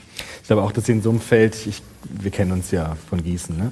ich glaube, dass du in so einem Feld arbeitest, das so ähm, vom Einzelfall auch abhängt, dass man in jedem Einzelfall gucken muss, was ist jetzt angesagt für diesen Fall. Ich glaube, da kann man gar keine allgemeinen Rezepte geben. Du hast ja schon gesagt, du hast manche Spielräume, die du nutzen kannst, manche Strukturen, die du selbst auch hast, die dich selbst auch bestimmen. Ich glaube, man muss mit jedem, in so einem Fall, muss man in jedem Fall gucken, was ist dort angesagt, welche Freiräume kann ich dort wie nutzen, um aus meinem aus meinem Interesse heraus, diesem Jugendlichen zu helfen. Ich glaube, das, da, also da würde ich mich total schwer tun, jetzt allgemeine Rezepte zu geben, Ja, ja. weil da kommt es halt echt nur immer auf den Einzelfall an und gucken, was im Team zu besprechen, was ist in dem Fall wichtig. Aber ich glaube, das macht ihr eh. Das ist, glaube ich, das, was ihr tut. Von daher habe ich da jetzt keine. Also es ging mir eigentlich eher um diese Identitätskrisen, die Jugendliche Ja, ich- quasi durchleben müssen. Ich glaube halt auch, wir haben halt jetzt ja sehr viel auf diese intellektuellen Fähigkeiten abgehoben, erzählen, biografisieren, aber auch diese Daten sind wichtig. Also es ist wichtig für Kinder zu wissen, wo sie herkommen, wie alt sie sind, dass sie einen Namen haben. Manche Kinder haben ja vielleicht gar keinen, gar keinen Namen oder wissen nicht genau das Geburtsort. Und ich glaube, dass diese, diese Fakten, die wir manchmal so belächeln und sagen, naja, Name ist Schall und Rauch, aber diese Namen und diese Fakten sind total wichtig, weil das ist der Grundstoff dafür, dass wir erzählen können über uns selbst. Und ich glaube, das darf man nicht unterschätzen halt, diese, diese, diese Rahmenbedingungen. Und du siehst ja, wie wichtig das bei denen ist, dass die auch wirklich solche, solche Strukturen haben. Ne? Also das würde ich da aufgreifen als, als identitätstheoretisches Betrie- Beleg quasi. Okay, danke. Hi, also ähm, ich habe gleich vier Fragen eigentlich. Zwei davon beziehen sich auf äh, bisher Besprochenes und zwei davon sind eher so, ich weiß nicht, Ausblick. Äh, und zwar einmal haben wir am Anfang ähm, Identität als Projekt bezeichnet und ich finde, Projekt ist so ein Begriff, der ist doch irgendwie sehr westlich geprägt. So, es hat schon was Kapitalistisches, das Projekt. Wir müssen uns jetzt optimieren und wir müssen irgendwie das durchziehen und daran arbeiten. Und meine Frage und mein Gedanke wäre, ob das jetzt irgendwie in Gesellschaften, die vielleicht nicht so differenziert sind wie unsere oder die sich nicht so aufbauen, wahrscheinlich nicht so gesehen werden würde. Ich habe mit dem Begriff irgendwie auch ein Problem. Projekt klingt so nach Bastelstunde oder nach, nach auch so Plan von Managern, wo ein Produkt rauskommen muss. Das sehe ich ganz genauso. Ich glaube, halt, dieser Projektbegriff zielt einfach nur darauf ab, dass Identität halt einfach im Prozess, in Dynamik, in Selbstkonstruktion entsteht. Aber man kann auch vielleicht einen besseren Begriff erfinden dafür. Wir können ja mal überlegen, ob was Besseres einfällt. Aber ich finde diesen Projektbegriff irgendwie auch blöd. Wir benutzen den nur, nur deshalb, weil wir so beschreiben wollen, was unsere Gesellschaft heute auch für Identitätskonstruktionen will. Und das hat natürlich mit unserer Gesellschaft auch zu tun, auf jeden Fall. Ja, die Frage ist jetzt, was ist jetzt unsere Gesellschaft, die globale Gesellschaft oder unsere westliche die, du hast ja schon gesagt, die westliche Industriegesellschaft halt, in der Gesellschaft, in der wir jetzt uns bewegen, das wäre jetzt so eine Industrie, postmoderne Industriegesellschaft halt, ne? das, was wir halt in westlichen Industriegesellschaften haben. Ich glaube, in anderen Gesellschaften ist das auch heute noch wirklich anders. Die würden auch ihre Identität nicht so sehr als Projekt besch- beschreiben. Das glaube ich schon auch, ja. Okay, ja, danke. Und ähm, als nächstes, wo wir schon beim Pathologischen waren, ein Beispiel aus meinem äh, persönlichen Umfeld. Und zwar war da jemand, ich weiß nicht genau, ob man ihn depressiv nennen würde, aber er war auf jeden Fall, äh, hatte psychische Probleme und er hat sich selbst eigentlich nicht damit äh, in seinen Narrationen definiert, das ist so, das bin ich, sondern eher es war ein, das bin ich nicht. Er hat erzählt, was heute alles Schlimmes passiert ist, wie er sich verhalten hat und wie unangenehm ihm das war und immer, dass er sich selbst eigentlich nicht so wahrnimmt und sich nicht damit identifizieren kann. Aber die Frage ist, dann kommen Eigenschaften zutage und man fragt sich, inwiefern ist diese Eigenschaft jetzt der Person zuzurechnen oder ist das die Krankheit oder wer ist das gerade und vor allem irgendwie so eine Frage der Verantwortlichkeit. Inwiefern ist er verantwortlich für das, was passiert? Ist das seine Krankheit gerade oder ist er das? Boah, das ist, puh. Ich bin ja auch kein Therapeut oder Psychologe, Mediziner oder so. Ich glaube halt, dass es da, also dieses, komm rein, dieses Ding mit der, mit der Verantwortung, das sind alles vom Einzelfall, glaube ich, abhängige Fragen, ja, wie weit wir das beantworten. Aber ich glaube schon, dass diese Psychopathologien dazu führen, du hast es ja eben genau beschrieben, dass Identitätskonstruktionen gefährdet sind und dass man auch tatsächlich in eine Situation kommen kann, in der man nicht mehr genau weiß, wer man ist, weil man keine wirklich stimmige Geschichte über sich erzählen kann, sondern eher nur erzählen kann, was man nicht ist und keinen positiven Aspekt sozusagen, was ich bin, reinbringen kann. Wie man dabei therapeutisch umgeht, dazu kann ich wenig sagen, aber es zeigt zumindest, dass Identität auch nichts Sicheres ist und kein festes Besitztum von mir ist, dass ich immer sicher habe, sondern es kann Krisen geben im Leben, wo ich das auch, wo das brüchig wird, wo ich das vielleicht auch phasenweise verlieren kann. Also es ist kein fester Besitz, das ich habe wie mein Bein oder das kann ich auch verlieren, aber nichts habe, was garantiert ist, nichts ist, was total fest ist. Ich habe mich dabei halt dann auch gefragt, ob es äh, der Grund ist, dass die Person das selbst keine schöne Eigenschaft findet oder das an sich selbst nicht mag oder ob sie nur das Gefühl hat, weil die Normen der Gesellschaft ihr vorgeben, das ist deviant und das nicht und, und deshalb ist das abzulehnen, dass sie es deshalb eigentlich erst anfängt abzulehnen. Ja, beides wahrscheinlich, ne? Willst du dazu was sagen? Ja, dann. Ja, da kann ich was zu sagen. Also ähm, die Frage äh, ist meines Erachtens ein bisschen, kommt die daher, dass wir immer, vor allen Dingen kommt das sehr oft von Geisteswissenschaftlern, dass man immer versucht, äh, Seele und Körper irgendwie zu trennen. Und, äh, oder oder äh, Identität, Eigen, äh, Persönlichkeit und Körper. Und das ist, glaube ich, nicht der Fall. Wir sind unser Gehirn. Und äh, auch wenn das viele äh, nicht wahrhaben wollen, ähm, ich stehe jeden Morgen zum Beispiel um 7 Uhr auf, äh, gehe jeden Morgen äh, pünktlich zur Arbeit oder jetzt nicht, weil ich krankgeschrieben bin. Und jetzt könnte ich zum Beispiel an einem Morgen das völlig anders machen. Vielleicht, weil ich einen Hirntumor habe. Bin ich dann freier? Oder ist das dann meine Identität? Ich glaube nicht.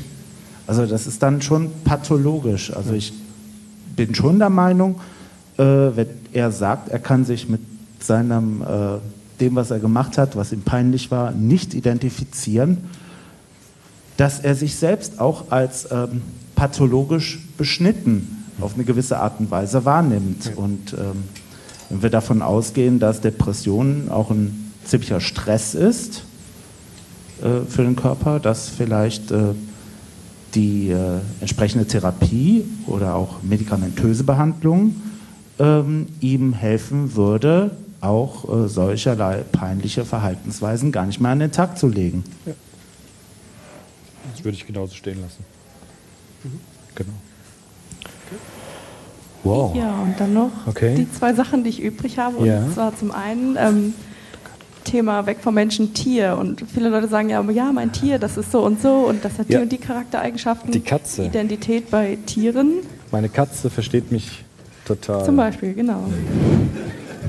Und da ist ja der narrative Aspekt jetzt nicht so stark ausgeprägt. Nicht so ganz. ich weiß nicht, irgendwie mit diesen Tieren, das ist so, ich habe das immer in Seminaren halt, ne? Also meine Katze versteht mich, meine Katze ist hilfsbereit, meine Katze hat die und die Persönlichkeit. Ich glaube, das liegt eher an uns. Also ich glaube, dass wir das sind. Also ich glaube schon, dass Katzen, jetzt kommen gleich schon wieder die Gegen, ich merke schon, es wird, es wird schon wieder gleich. Aber ich glaube, natürlich gibt es Tiere, die Vorformen haben von Identität und von Bewusstsein, alles zugegeben. Aber ich glaube, dass diese, die Katze, die so mich gut versteht, ich glaube, das ist eine Aussage, die eher was über mich aussagt, als über meine Katze. Das klingt jetzt total doof, aber ich glaube, das ist so. Das sind dann so Konstruktionen, die wir da rein Ich habe bei den meisten Fällen die Vermutung, dass es so ist, obwohl, wie gesagt, wir wissen nicht, wie es ist, eine Katze zu sein. Keine Ahnung. Also wir Also können wir hatten, wir hatten ja vorhin das Beispiel, äh, dass es selbst bei Sprache schwierig ist, sich gegenseitig zu interpretieren und dadurch, dass eine Katze nicht sprechen kann. In dem Ja, Sinne, es gibt Leute, die sagen es anders. die können sprechen. So richtig. Mama. Ich weiß, was sie will, wenn sie mich anschaut. Ich, ich weiß, was sie von mir will, wenn sie mich Ja, aber ansieht. das ist ja nicht sprechen. Naja, Gestik. Der und Hund so. kann, glaube ich, gar nicht sprechen. Na,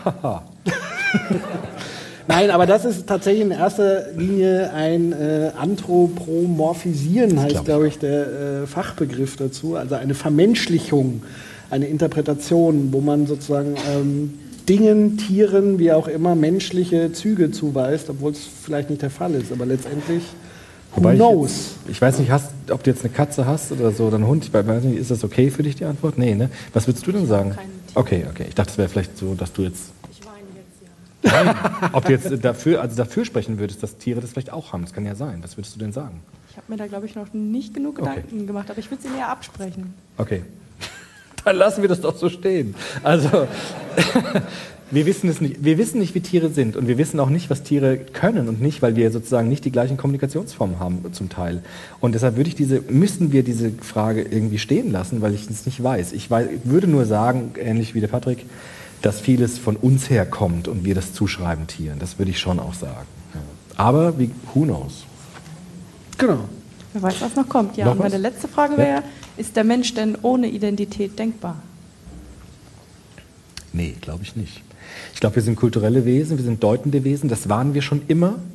Das werden wir auch immer sein. Ich glaube, dass Identität, Persönlichkeit zu uns Menschen dazugehört. Deshalb darf man auch keinem Menschen Identität absprechen. Das ist nämlich die Kehrseite davon. Dass ich, sobald ein Mensch der Menschenfamilie angehört, hat er Persönlichkeit, hat er auch Persönlichkeitsrechte, Menschenrechte. Und deshalb glaube ich, dass ein Mensch ohne Identität ähm, nicht denkbar ist. Jeder hat Persönlichkeit quasi Menschseins. Und das war schon immer so aufgrund unserer Konstitution. Das würde ich schon unterschreiben. Ich würde eher abschließen und sagen, das ist eine prinzipiell unentscheidbare Frage und mit Nils seiner Antwort haben wir mehr über Nils erfahren als über die Antwort an sich. Super. Okay, vielen Dank. Danke dir. Gerne. So, liebe Leute, ich sehe, der äh, Sitz bleibt frei. Wir sind, glaube ich, auch zeitlich schon äh, am Ende. Es sei denn, es gibt jetzt noch jemanden, der ganz wild wedelt, weil er noch ganz äh, schnell was los war, werden will. Wenn nicht, dann würde ich sagen, war es das. Ich würde sagen, war, wir sind durch. Äh, wundervoll. Äh, ich bin Traumhaft. überwältigt, ähm, wie toll die Diskussion war. Vielen Dank an euch fürs Zuhören, Mitmachen, ähm, wie auch immer. Und bevor wir uns jetzt sozusagen offiziell verabschieden, will wir gerne noch äh, jemanden auf die Bühne holen, äh, nämlich die Manu. Die soll mal kommen, bitte. Ist sie noch da? Oder? Nee, Ja, das, das ist heimgegangen. Ähm, weil dazu wiederum eine kleine Geschichte. Ähm, ohne die Manu wäre das heute überhaupt gar nicht möglich gewesen. Also man muss die Geschichte dazu erzählen. Irgendwie wollten wir unbedingt, ähm, oder du hast gesagt, ihr müsst unbedingt nach Mainz kommen. Und wir haben überlegt, wie kriegen wir das hin, wie machen wir das? Und du hast dir Beine und Arme und alles andere rausgerissen.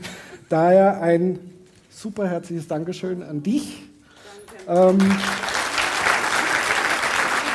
ja, gerne. Danke dir. So. Ich hoffe, euch hat es gefallen. Ähm, vielleicht sieht man sich ja wieder in einer anderen Stadt, an einem anderen Ort, Zeitpunkt, anderes Thema. Genau. Mir hat Spaß gemacht. Mir hat super Spaß gemacht. Wir haben nächstes Jahr eine kleine Überraschung für euch. Es wird nämlich ein Soziopod-Buch geben. An dem arbeiten wir gerade. Es ist äh, fast fertig und nächstes Jahr kommt es auf den Markt. Darf ich das jetzt sagen eigentlich? Ja, mach ruhig ein bisschen Werbung. Aber ihr werdet äh, davon eh noch hören auf Facebook und wir werden es in jeder Soziopod-Folge wahrscheinlich jetzt nochmal sagen, dass es es gibt. Und darauf freuen wir uns auch und auf die nächsten Folgen, auf eure Kommentare. Es gab jetzt auch eine neue Folge und es wird weitere Folgen geben und vielleicht auch weitere Treffen. Ich fand es total super. Ja. Mir hat es total Spaß gemacht. Danke. Danke euch.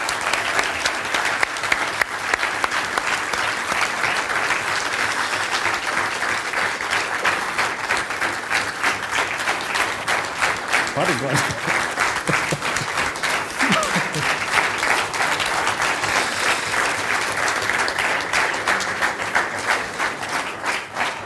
Und jetzt äh, sehen wir uns hoffentlich noch mal im Bier. Und so. Schnittchen. Also ich habe riesen Bierdurst. Ich auch. Bis gleich. Danke. Tschüssi.